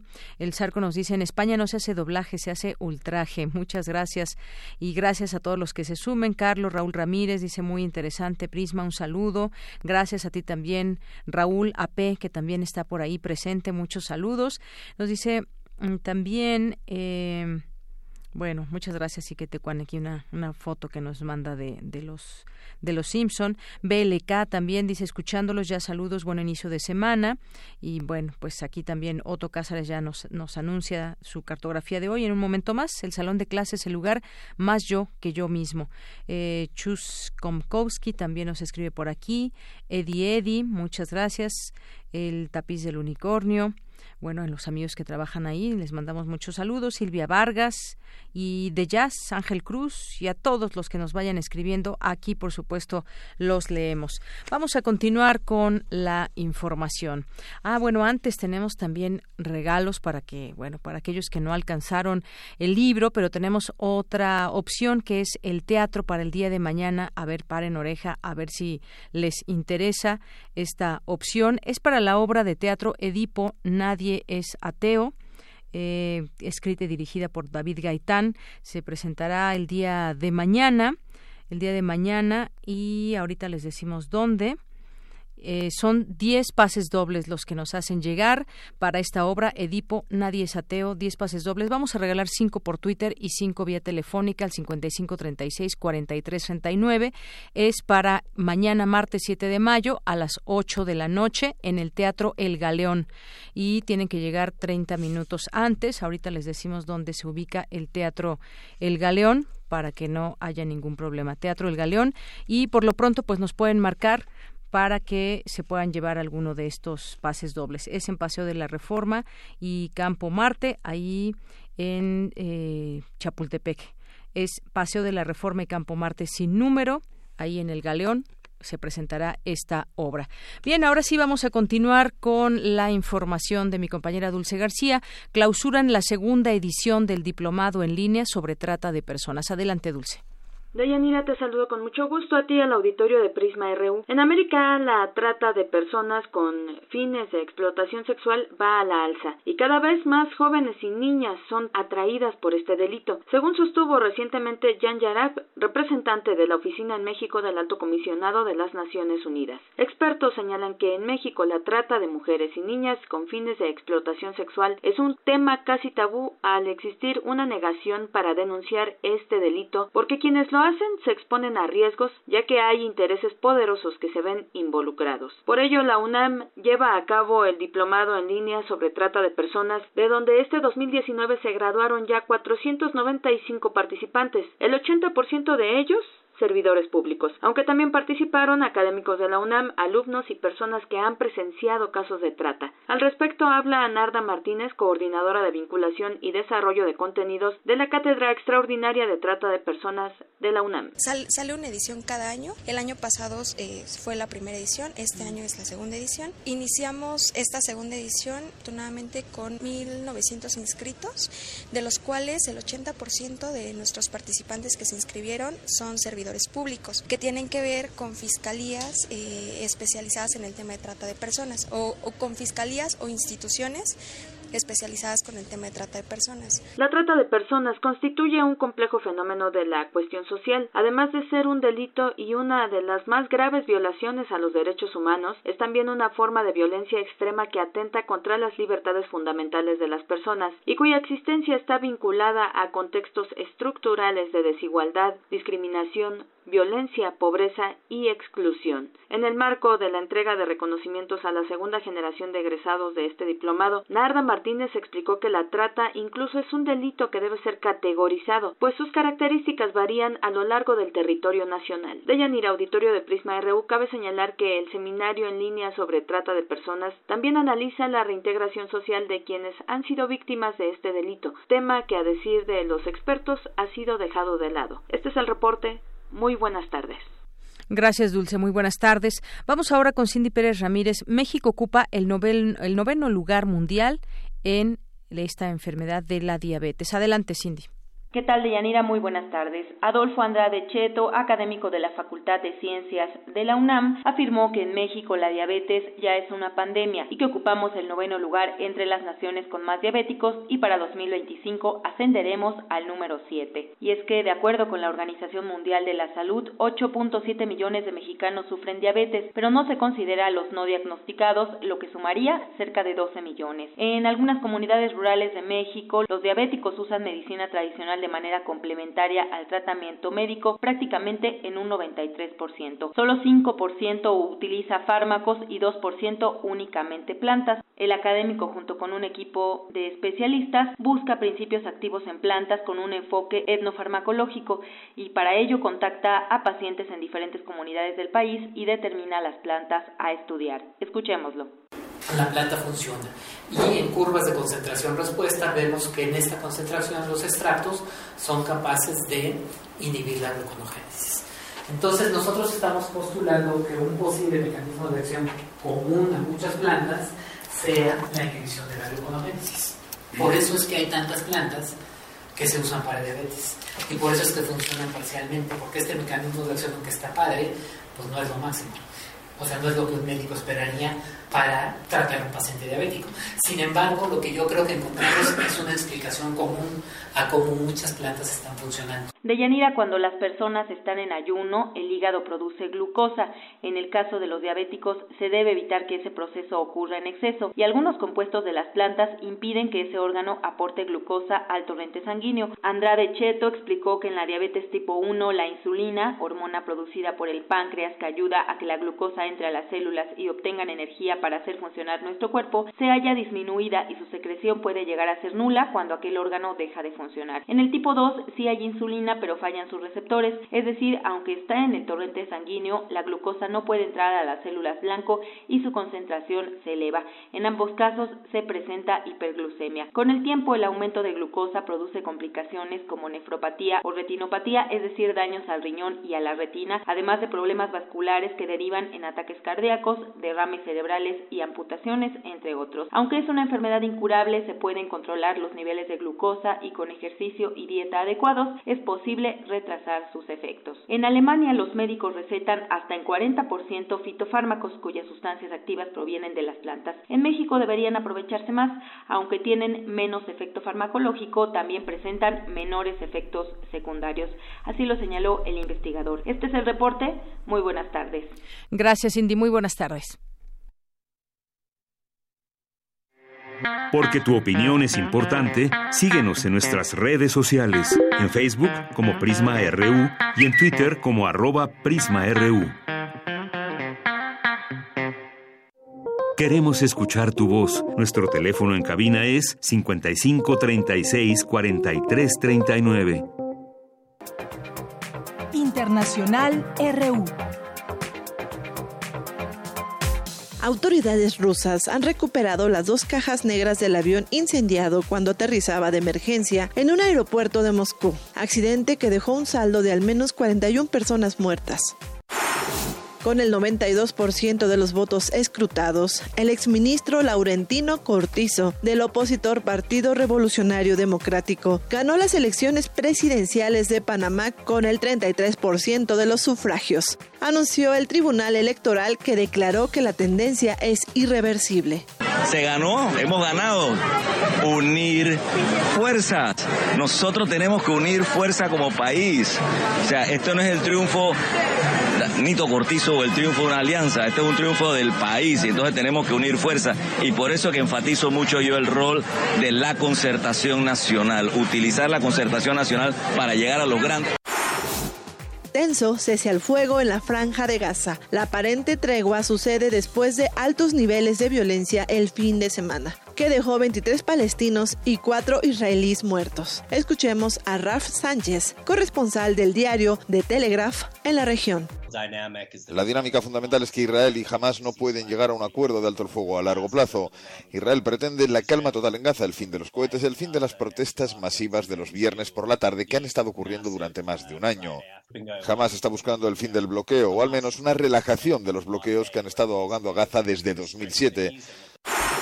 En una entrevista con la cadena BBC, el líder opositor venezolano Juan Guaidó dijo que no puede descartar la opción de que el ejército de Estados Unidos trabaje con las Fuerzas Armadas de su país para derrocar al presidente Nicolás Maduro.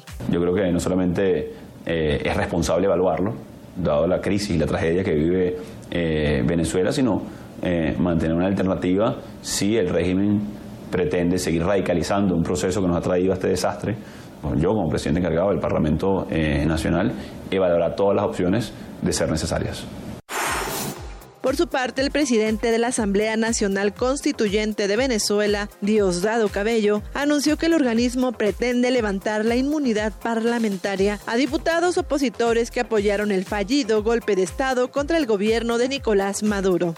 Ya a la Asamblea Nacional Constituyente están llegando todas las solicitudes de allanamiento de la inmunidad parlamentaria como debe ser para allanarle la inmunidad parlamentaria a todos los que participaron activamente en ese acto con audios de Euronews y Telesur, las breves internacionales con Ruth Salazar.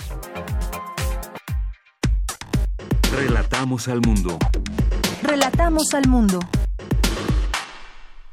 Continuamos dos de la tarde con 19 minutos y hablemos de el estreno de la tercera temporada de Conciencia, Psicología y Sociedad, un programa que se transmite los lunes aquí en Radio UNAM a las 18 horas. Y para hablarnos de ello, ya tengo en la línea telefónica la doctora Mariana Gutiérrez Lara. Ella es académica de la Facultad de Psicología de la UNAM. Doctora, bienvenida a este espacio. Muy buenas tardes. Buenas tardes.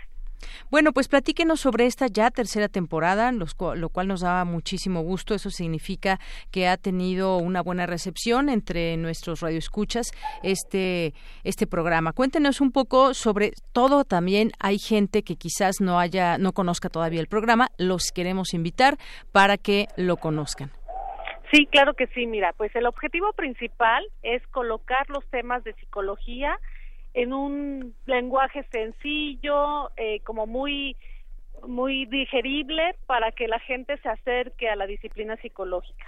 Estamos hablando de temas como memoria, como autocuidado, como crianza en adolescentes, como psicología y música, como atención a pacientes diabéticos, es decir, son temas que pues son nuestro día a día son temas que nos impactan, a los cuales nos estamos eh, acercando todos los días, pero que requieren un tratamiento serio, formal, científico. Y para eso estamos invitando a un maestro, a un profesor investigador cada semana, pues para que nos hable de su ejercicio profesional y nos hable de los hallazgos que ha encontrado en la investigación acerca de estos temas que son los que está manejando él todos los días, a lo que se dedica dentro de la Facultad de Psicología. Claro, y todos estos temas importantes porque son temas que llegan en general a todas las personas con sus eh, diversos niveles de estudio de la psicología, también como por ejemplo la salud que ya nos mencionaba, por ejemplo, hay eh, pacientes que están enfermos y bueno, cómo psicológicamente cómo se trata todo este este tema para que pues no decaigan. Está la neurociencia, la psicología clínica, la psicología organizacional, la psicología social. Hay hay muchos temas con los cuales la gente se identifica y lo que se quiere desde aquí, evidentemente, es que se tengan esos conocimientos desde el ámbito eh, científico y profesional, doctora. Sí, se trata justamente de acercar a la gente a temas que está experimentando todos los días pero que puede ser o debe ser desmitificado también. Es decir, por ejemplo, la violencia, por ejemplo, las relaciones de pareja, el maltrato, son temas que se hablan, pero que a veces no se hablan de una manera seria, formal y con evidencia científica. Entonces, el objetivo del programa es, pues lo estás viviendo, lo estás experimentando, pero es bueno que te acerques a un experto que te diga por qué está pasando esto, cómo se puede trabajar, a quién te tienes que acercar. Entonces, tratan de ser temas muy de muy de lo cotidiano, pero llevado a un espacio serio y formal desde la disciplina psicológica.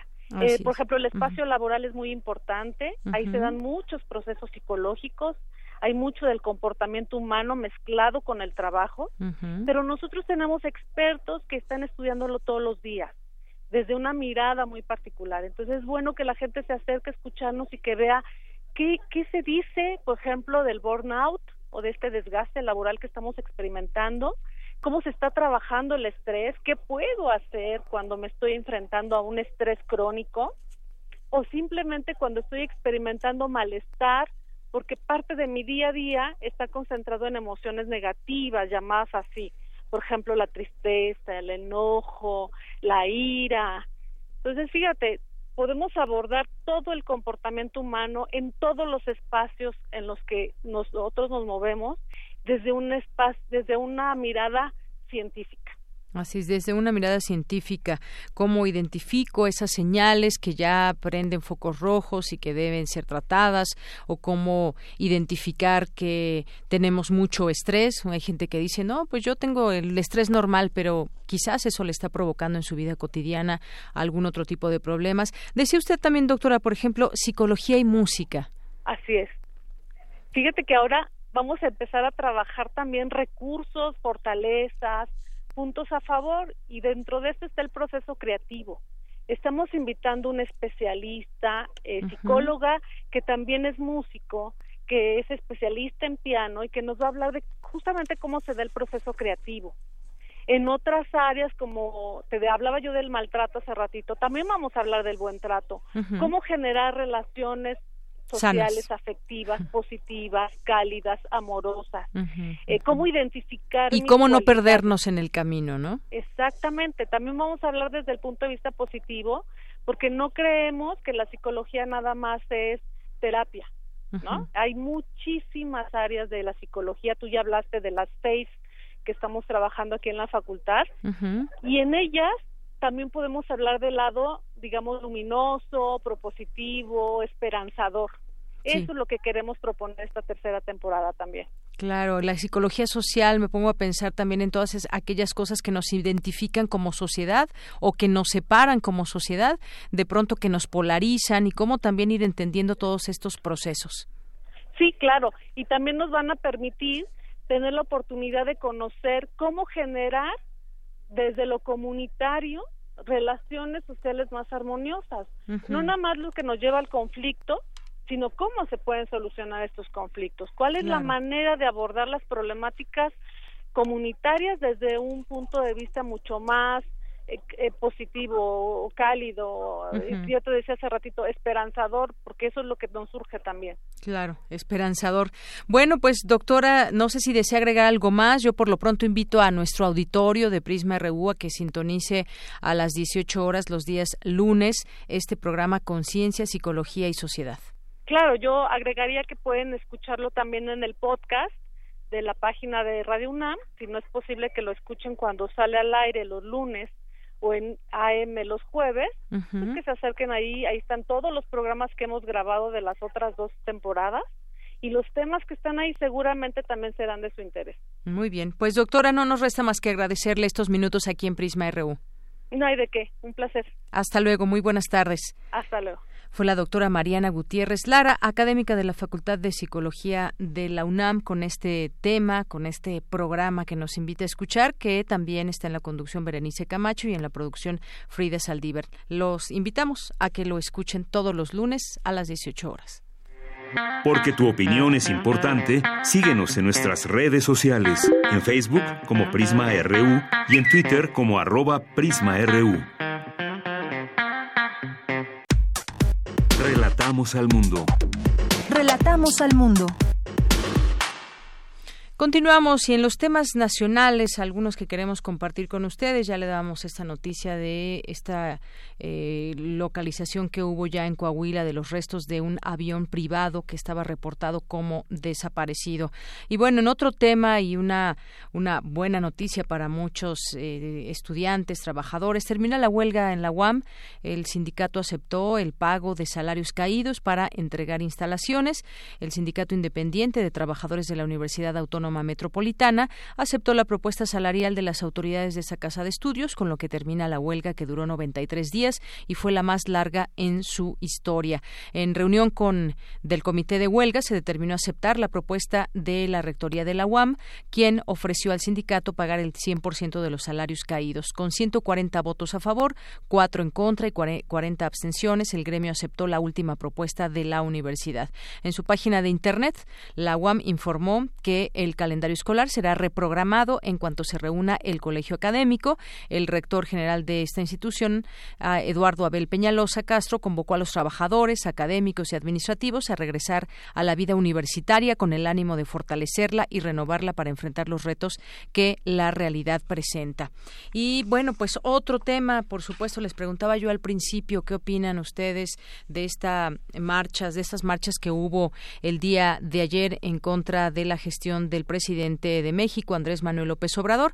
La cifra oficial aquí en la Ciudad de México quedó alrededor de 15 mil personas que marcharon el día de ayer para protestar contra el presidente. La convocatoria de un grupo civil autodenominado Chalecos México, como pues reflejo del movimiento social disidente llamado Chalecos Amarillos de Francia.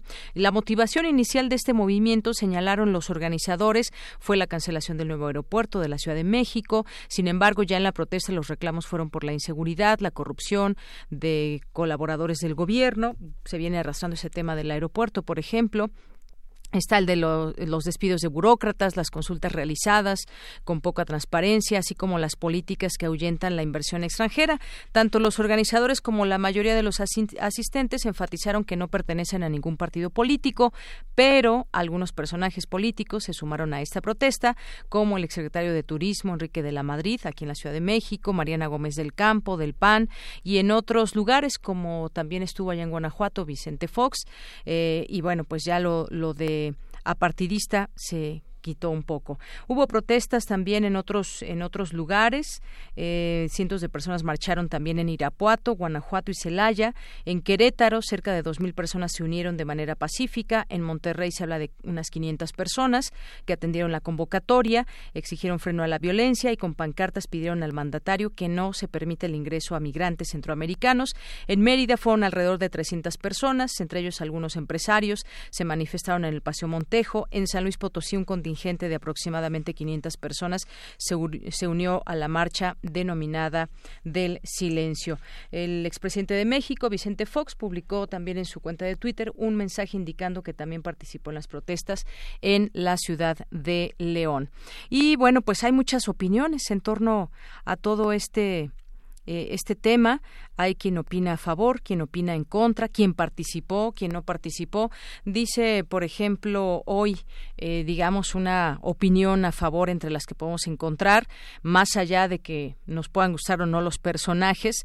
Escribe Hoy, por ejemplo, en su blog, eh, Jorge Castañeda dice, la marcha del domingo en contra del gobierno de Andrés Manuel López Obrador, cacerolista o no, revela una primera reacción interesante frente a un gobierno que lleva tan solo cinco meses. Los partidarios de la Cuarta Transformación pueden alegar con algo de razón que se trata de una reacción reaccionaria, valga la redundancia, es decir, que los sectores fifí conservadores o de clase media alta, pero de todas maneras es algo que no habían visto los partidarios de esta oposición al gobierno, como es mi caso, aunque no haya asistido a la manifestación, podemos alegar que no se había visto una protesta antigubernamental tan pronto en un sexenio como ahora. Y hay otras opiniones completamente distintas, como por ejemplo la de Alejandro Páez Varela. Dice también que ayer salieron a marchar los opositores del presidente Andrés Manuel López Obrador. No era un puñado, hicieron cuerpo. Vicente Fox y, Felipe Calderón movilizaron desde su trinchera y también salió Enrique de, de la Madrid Cordero.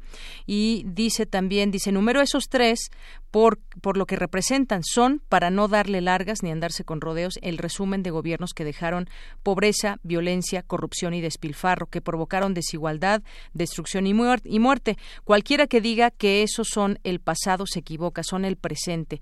A su vez, dice, lamento que la única fuerza opositora de nuestros tiempos sea la que movilizan esos, los peores. Lamento que no exista una fuerza digna que realmente sirva de contrapeso, porque esto es una democracia y necesita contrapesos, pero esos, esos no, no esos contrapesos que remueven los botes de basura que tuvieron un país para gobernar y lo hicieron mal, que provocaron un desencanto tan fuerte que llevó a los mexicanos a descreer incluso en la democracia esos no, esos no. Dice, por otro lado, eh, no me dan pena los que marcharon honestamente y bueno, pues ahí se hace una serie de consideraciones en torno a este tema. Y como hemos visto, pues eh, resultaría mejor en este tema de las marchas o de distintos puntos de vista, pues no generar más divisiones y esto, pues, por supuesto, desde la presidencia hasta nosotros como sociedad, no dividir y no seguir generando desde estas marchas y cualquier otra, pues generar ese tipo de situaciones y divisiones entre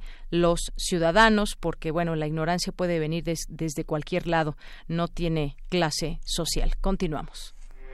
Porque tu opinión es importante, síguenos en nuestras redes sociales, en Facebook como Prisma RU y en Twitter como arroba PrismaRU.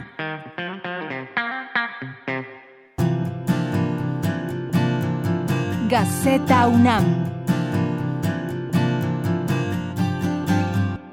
Continuamos eh, con la Gaceta UNAM, ya está en la línea telefónica su director Hugo Huitrón. ¿Qué tal, Hugo? ¿Cómo estás? Muy buenas tardes. Buenas tardes, Deyanira. Un saludo para todos.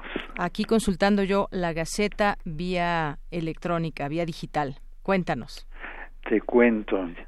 Mira, hoy, hoy llevamos como principal el sigue el rescate en Morelos. Alumnos y egresados de arquitectura mantienen la ayuda a damnificados del sismo del 19 de 2017. Reconstruyen casas de adobe en Morelos. Sigue la ayuda de los jóvenes egresados y alumnos con la construcción de estas casas. Esa es nuestra principal. Después tenemos eh, también en la sección de cultura se llevó a cabo la fiesta del libro y la rosa, donde hubo una gran participación y también donde estuvo Radio UNAM. Presente, claro que sí. Este, y una bastante participación, hubo diferentes eventos, que la periodista y escritora argentina Leila Guerreiro, entre otras, Felipe Garrido, Rosa Beltrán, hubo una gran participación, una gran asistencia de, de jóvenes, de familias en esta fiesta del libro y la rosa. Claro, una fiesta para, para todas las edades y todos los gustos. Sí. Y también llevamos este el anuncio que va a empezar el ALEF, Festival de Arte y Ciencia, que, es actividad organizada por Cultura UNAM, que esto se va a llevar a cabo el 22 y 26 de mayo y estarán dedicados a conmemorar cinco acontecimientos de relevancia los 50 años de la llegada del, hombre a la luna, los 500 de la muerte de Leonardo da Vinci, los 70 de la primera edición de El Alep de Jorge Luis Borges, el año internacional de la tabla periódica de los elementos químicos y los 90 de la autonomía universitaria. En la sección de academia tenemos una nota que nos habla sobre el mercado ilícito de datos personales que esto, bueno, todos sufrimos con estos, este problema de los datos personales, recibimos llamadas constantemente de gente que, que nos quiere este dar, dar alguna alguna venta de algo x x circunstancia. Sí pero ya nuestros datos andan por todos lados. Claro, se venden las bases de datos y muchas otras cosas que no hemos logrado que se protejan debidamente, aunque cada vez que hablas a algún lugar dice cómo o te explican cómo proteger tus datos, pero todavía no es una completa realidad, Hugo. Sí, además, si tú preguntas quién le dio mis datos, pues no te saben contestar. Aquí los tenemos. Ahí los tenemos. Alguien nos los dio. Sí, también otra nota que ustedes ya dieron a conocer, capacita la Facultad de Arquitectura a trabajadores de la construcción. Esto es también una, un trabajo muy importante que hacen en la, en la Facultad de Arquitectura. Y en otra nota eh, eh, hablamos sobre que la UNAM encabezó un estudio internacional sobre el cosmos. Sí. Un hallazgo publicado en The, Anthropophysical Journal es de un grupo de 13 astrónomos dirigido por Rosamelia González López Lira de esta universidad. y hay video en la en la Gaceta Digital por si quieren ver. Hay un video en la Gaceta Digital, así es. Y también tenemos otra nota donde impulso la, impulso la innovación curricular de profesores. Muy bien. Es un debate en torno a planes de estudio y tenemos que también que desarrollan alimento para fortalecer el cascarón del huevo. Esto tiene que, esto ayuda mucho a la producción del huevo y esto lo hacen en la Facultad de Medicina Veterinaria y Zootecnia. Y como todos los lunes tenemos nuestra agenda donde vienen todas las actividades de la semana de académicas, culturales y deportivas, diferentes actividades que hay que lo pueden consultar también en la Gaceta Digital y la, pueden consultar en la empresa. Claro, no se la pierdan, no se la pierdan todo, todas las actividades que nos ofrece la UNAM. Y el día de hoy, ya nada más por último de Yanira, eh, se publicó un, suplemento especial que es la convocatoria para ingreso a programas de posgrado de la UNAM. Es un suplemento donde vienen todas las opciones que tenemos de posgrado lo pueden visitar y pues lo pueden ver este en www.posgrado.unam.mx Muy bien. Pueden ver todas las opciones de posgrado si a alguien le interesa. Bien, pues así con esto nos despedimos. Hugo Huitrón, eh, que chequen por favor la Gaceta, todos estos eh, contenidos que ya nos das a conocer, este eh, todas las actividades y bueno, también por supuesto está la Gaceta Digital en gaceta.unam.mx. Muchas gracias, Hugo. Muchas gracias a ustedes, un saludo para todos y por favor sean felices. Claro que sí, Hugo. Un abrazo, hasta luego. Hasta luego. Relatamos al mundo. Relatamos al mundo. Porque tu opinión es importante, síguenos en nuestras redes sociales, en Facebook como Prisma RU y en Twitter como arroba PrismaRU.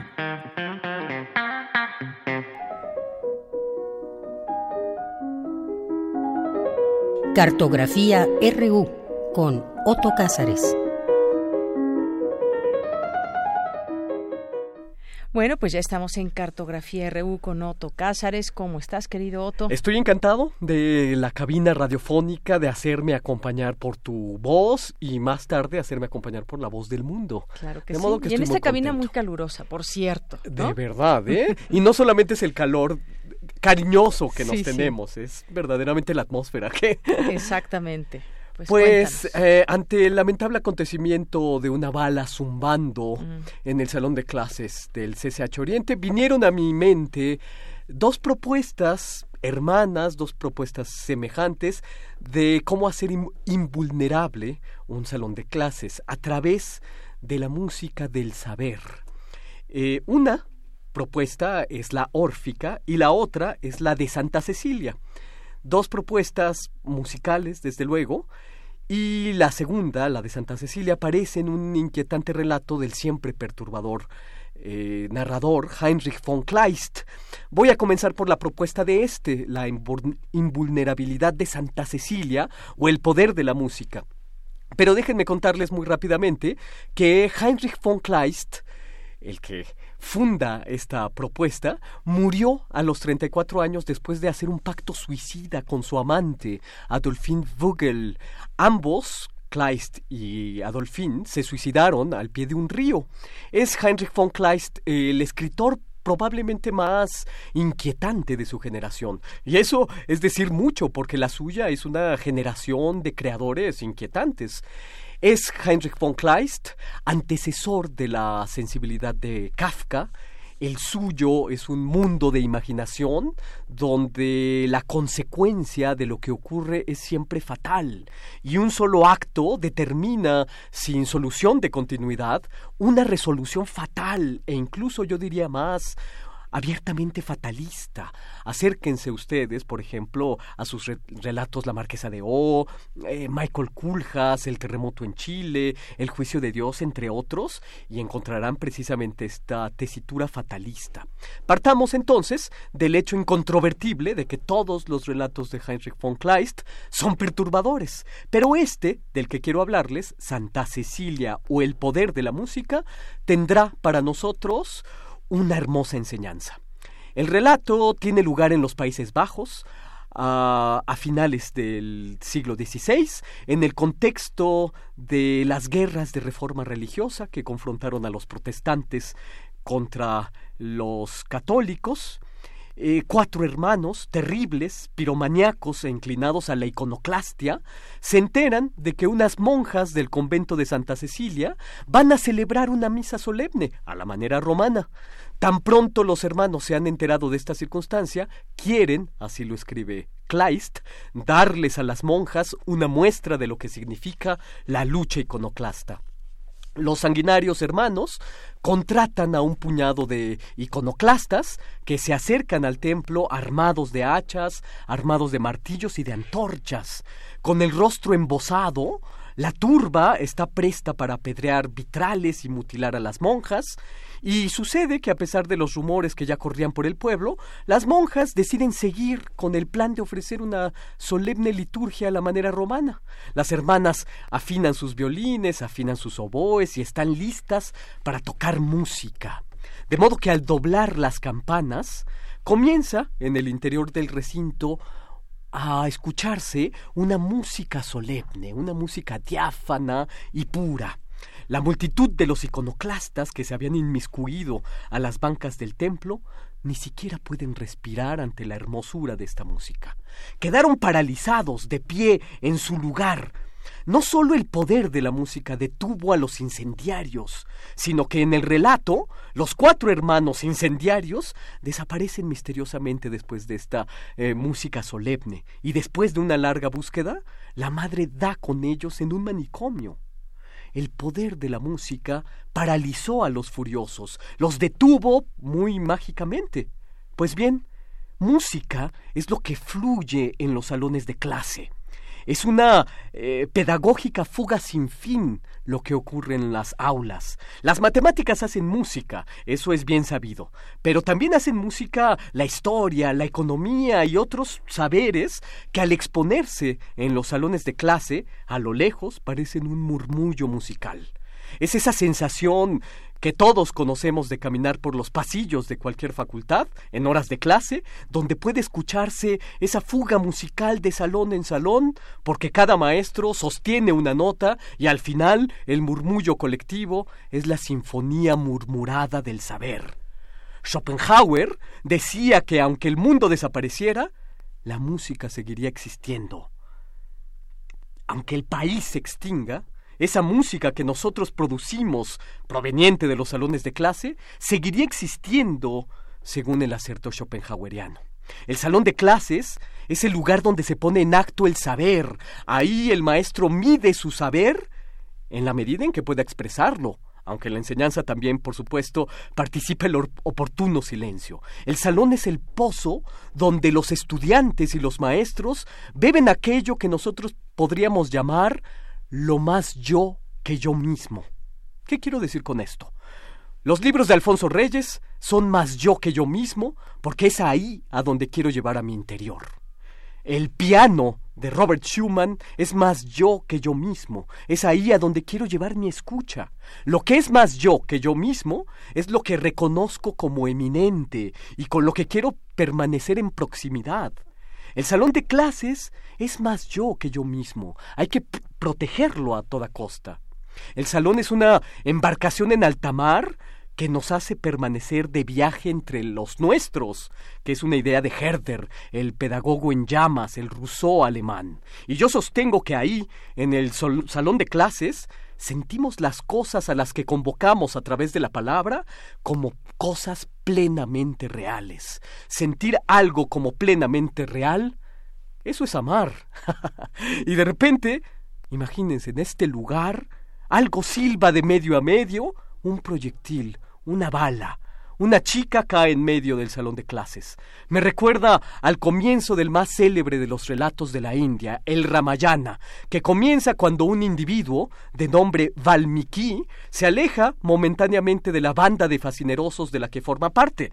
El ladrón se adentra a la espesura del bosque, llega al pie de un río, escucha el agua correr, escucha también que en lo alto de la copa de un árbol unas aves gorjean de lo lindo porque están haciendo el amor. Pero de repente, salida de la nada, una flecha disparada silba y atraviesa el pecho del ave macho que cae al suelo, al tiempo en que el ave hembra, la que la sobrevive, vuela en círculos.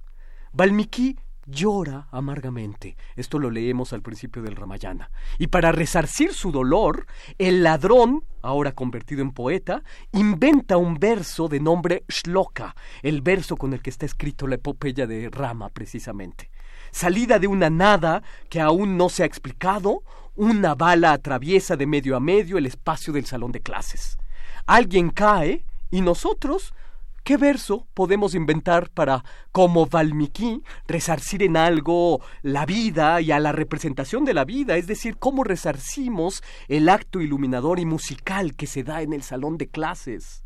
¿Con qué escudo podemos protegernos? Y aquí está la segunda propuesta de invulnerabilidad del salón de clases, y es órfica, que protege a través de la música sabia. Como se sabe muy bien, Orfeo, un personaje griego, sale de la entraña de la tierra menos como un cantor que como poeta que llora todo el tiempo.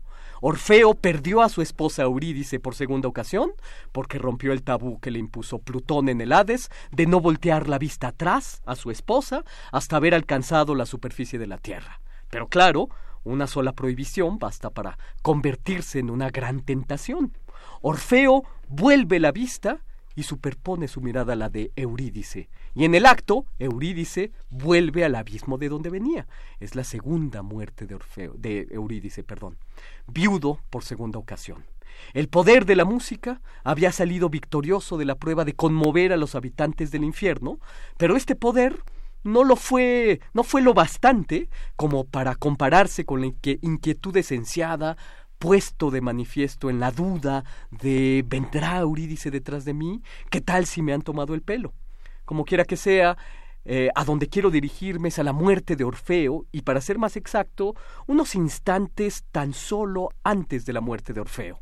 Viudo por segunda ocasión, el pastor Tracio, deambula por Tracia, que es la tierra de Dioniso, lugar de ritos dionisiacos comandados por las vacantes. Orfeo practica la música que se puntea a través de la lira, es decir, Orfeo practica una música apolínea, contraria a la música dionisiaca. Que, que, se lleva a cabo en Tracia. Y como está viudo y sumido en la melancolía, Orfeo también rechaza a las mujeres tracias que se enfurecen al sentirse despreciadas por él.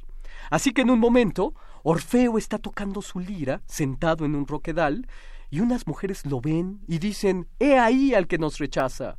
Y comienzan a caerle a palos, comienzan a caerle a piedras y otros objetos. Orfeo, cuando es atacado, produce con sus cantos una especie de escudo con el que combate las piedras y todo cuanto le arrojan las furiosas Ménades tracias. Hay que imaginar al cantor Orfeo como si estuviera envuelto por un capullo eh, hecho de cantos y de versos. La música de Orfeo, que lo protege, es un paréntesis, y este paréntesis lo hace por un momento invulnerable. Orfeo recibe los embates, resiste a aquellos, hasta que una piedra le pega en la frente y con esta pues ya le caen todas las demás. Antes de morir, a manos de las vacantes, Orfeo crea las condiciones para que el verso y para que el saber que habita en sus cantos lo proteja. Todo saber es música, lo hemos dicho, y en el salón de clases ocurre esta música. El salón de clases es el paréntesis de cantos órficos. Hay que protegerlo a toda costa. Y esto es lo que yo tengo que decir este lunes 6 de mayo de 2019. Claro, pues muchísimas gracias, Otto Cázares. ¿Con qué escudo protegernos? No basta con el escudo del conocimiento, por ejemplo, y hay que pues generar otros escudos. Generar las condiciones, las claro. Condiciones, claro. Eh, y ser sumamente críticos a lo que nos ocurre en, la, en los espacios universitarios. Por supuesto. Muchas gracias, Otto. De nada, encantado. Nos vamos ya con la voz del la mundo. voz del mundo. Sala Julián Carrillo presenta.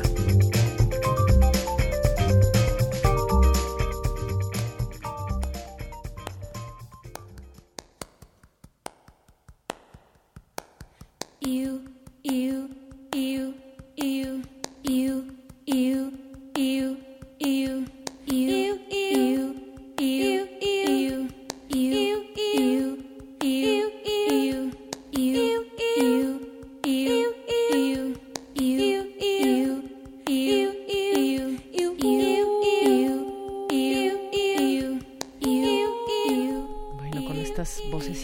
con estos ritmos empezamos hoy. Montserrat Muñoz, sí. Hola, ¿cómo están? Deyanira, Otto Cázares, por supuesto todo el equipo de Prisma RU.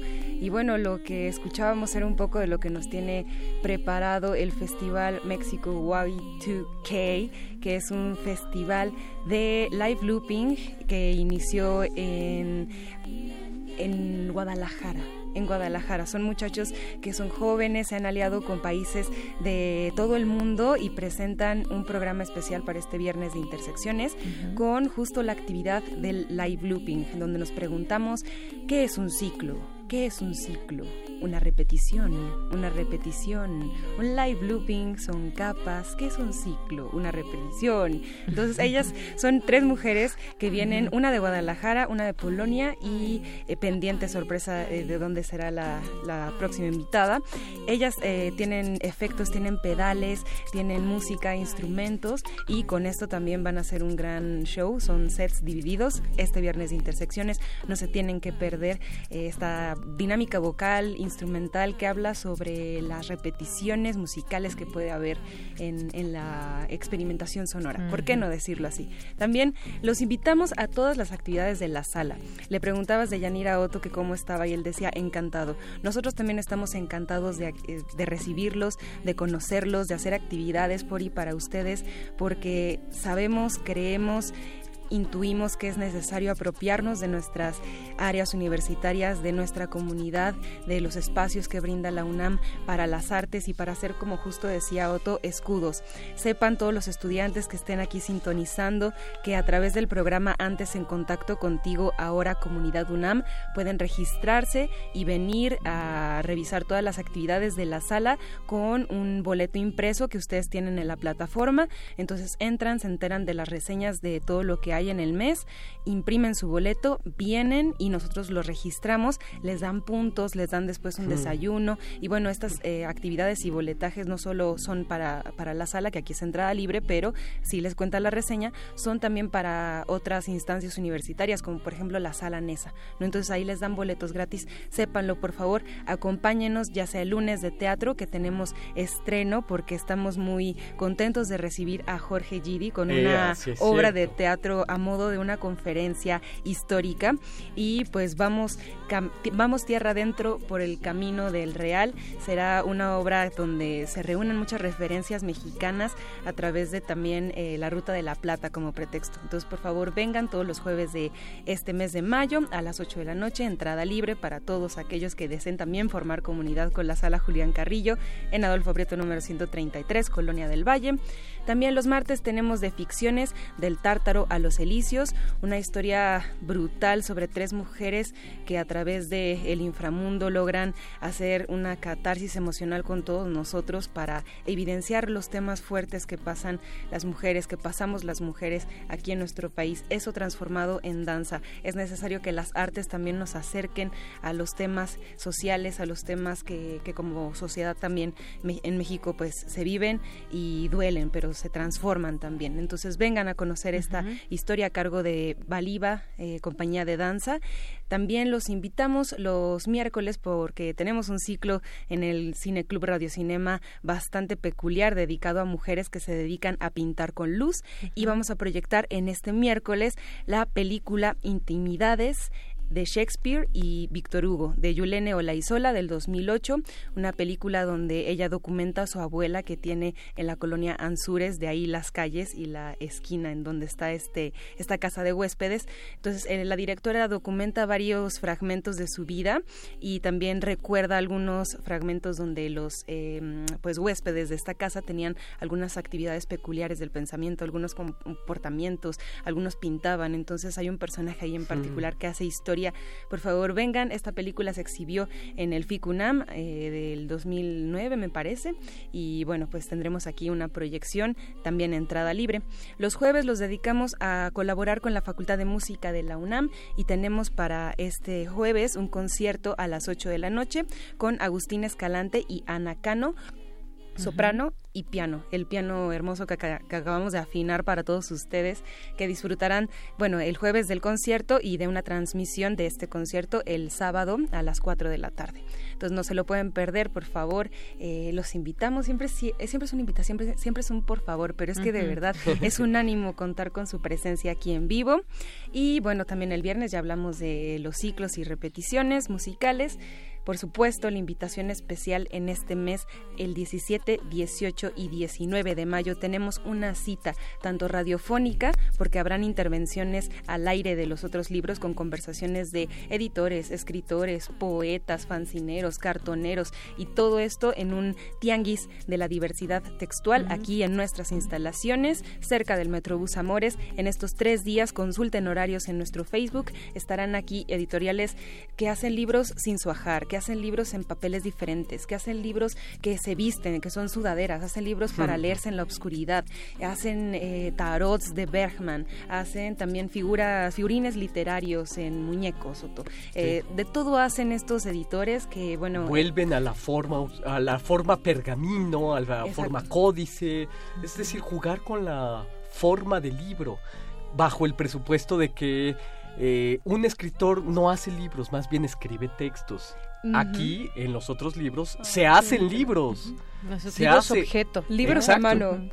Libros como nunca los han visto, por Ajá. favor, acérquense aquí a los otros libros Tianguis de la diversidad textual. Los queremos conocer, Además, queremos es la que conozcan a todos edición, los ¿verdad? editores. Exacto. Por ahí un siete radio años. escucha preguntaba que Siete años estará seguidos. presente por aquí, Ángel Cruz. Ah, Ángel, te saludamos. Por favor, acércate a los stands, habla con nosotros. Eh, estaremos también entrevistando a algunos de los escritores al aire para que también les den ganas de asistir. Porque eso es una parte esencial de la Feria de los Otros Libros. Están los productores mismos, los, los editores, con los que uno se puede poner a platicar y ellos mismos despliegan ante sí sus creaciones, de modo que se hace una vinculación muy íntima. Habrán libros para niños, que esto es importante. Ujú, es o sea, importante también saberlo. puede ser un paseo familiar, ¿no? Por ejemplo, se vienen así un domingo y eh, además de disfrutar de eh, pues las áreas y la colonia que también eh, son muy gratos, podrán ver libros de verdad, insistimos, como nunca se los habían imaginado. Libros que pueden conversar directo con, con los creadores, porque cuando uno va a una grande librería, de pronto se pierde el proceso, ¿no? Entonces, hay libros que son ideas, hay libros que son sentimientos incluso, hay libros que son conceptos. Para ustedes, ¿qué es un libro? ¿Y cómo imaginarían que fuera un, un libro fuera de serie, no? Claro. Eh, también, por supuesto, invitarlos a, a escuchar Radio Universidad a lo largo de la programación. Escuchan los promos de los próximos cursos, escuchan también las actividades que tendremos y pues ya adelantando el mes de junio de aniversario de Radio Universidad, estamos preparando muchas sorpresas que pues Qué podrán bueno. ser para ustedes. Ya nos irás informando y aprovechando, también vamos a tener aniversario de Prisma RU, Sí, mayo 30, 30. jueves, así que vayan Mayo apartando la 30. fecha para que nos acompañen. Tres los que quieran. años. Tres años, así que ya les daremos más detalles, pero por lo pronto, eh, pues ahí vayan apartando la fecha, jueves 30 de mayo. Prisma RU se convierte en trino. Así es. Wow. Bueno, pues con esto nos Trino, despedimos. Gracias a ambos, Otto trino. y Montserrat Muñoz, y a todo el auditorio. Gracias por escucharnos. Los espero mañana en punto de la una de la tarde con más información. Soy de Yanira Morán y a nombre de todo el equipo, gracias, buenas tardes y buen provecho.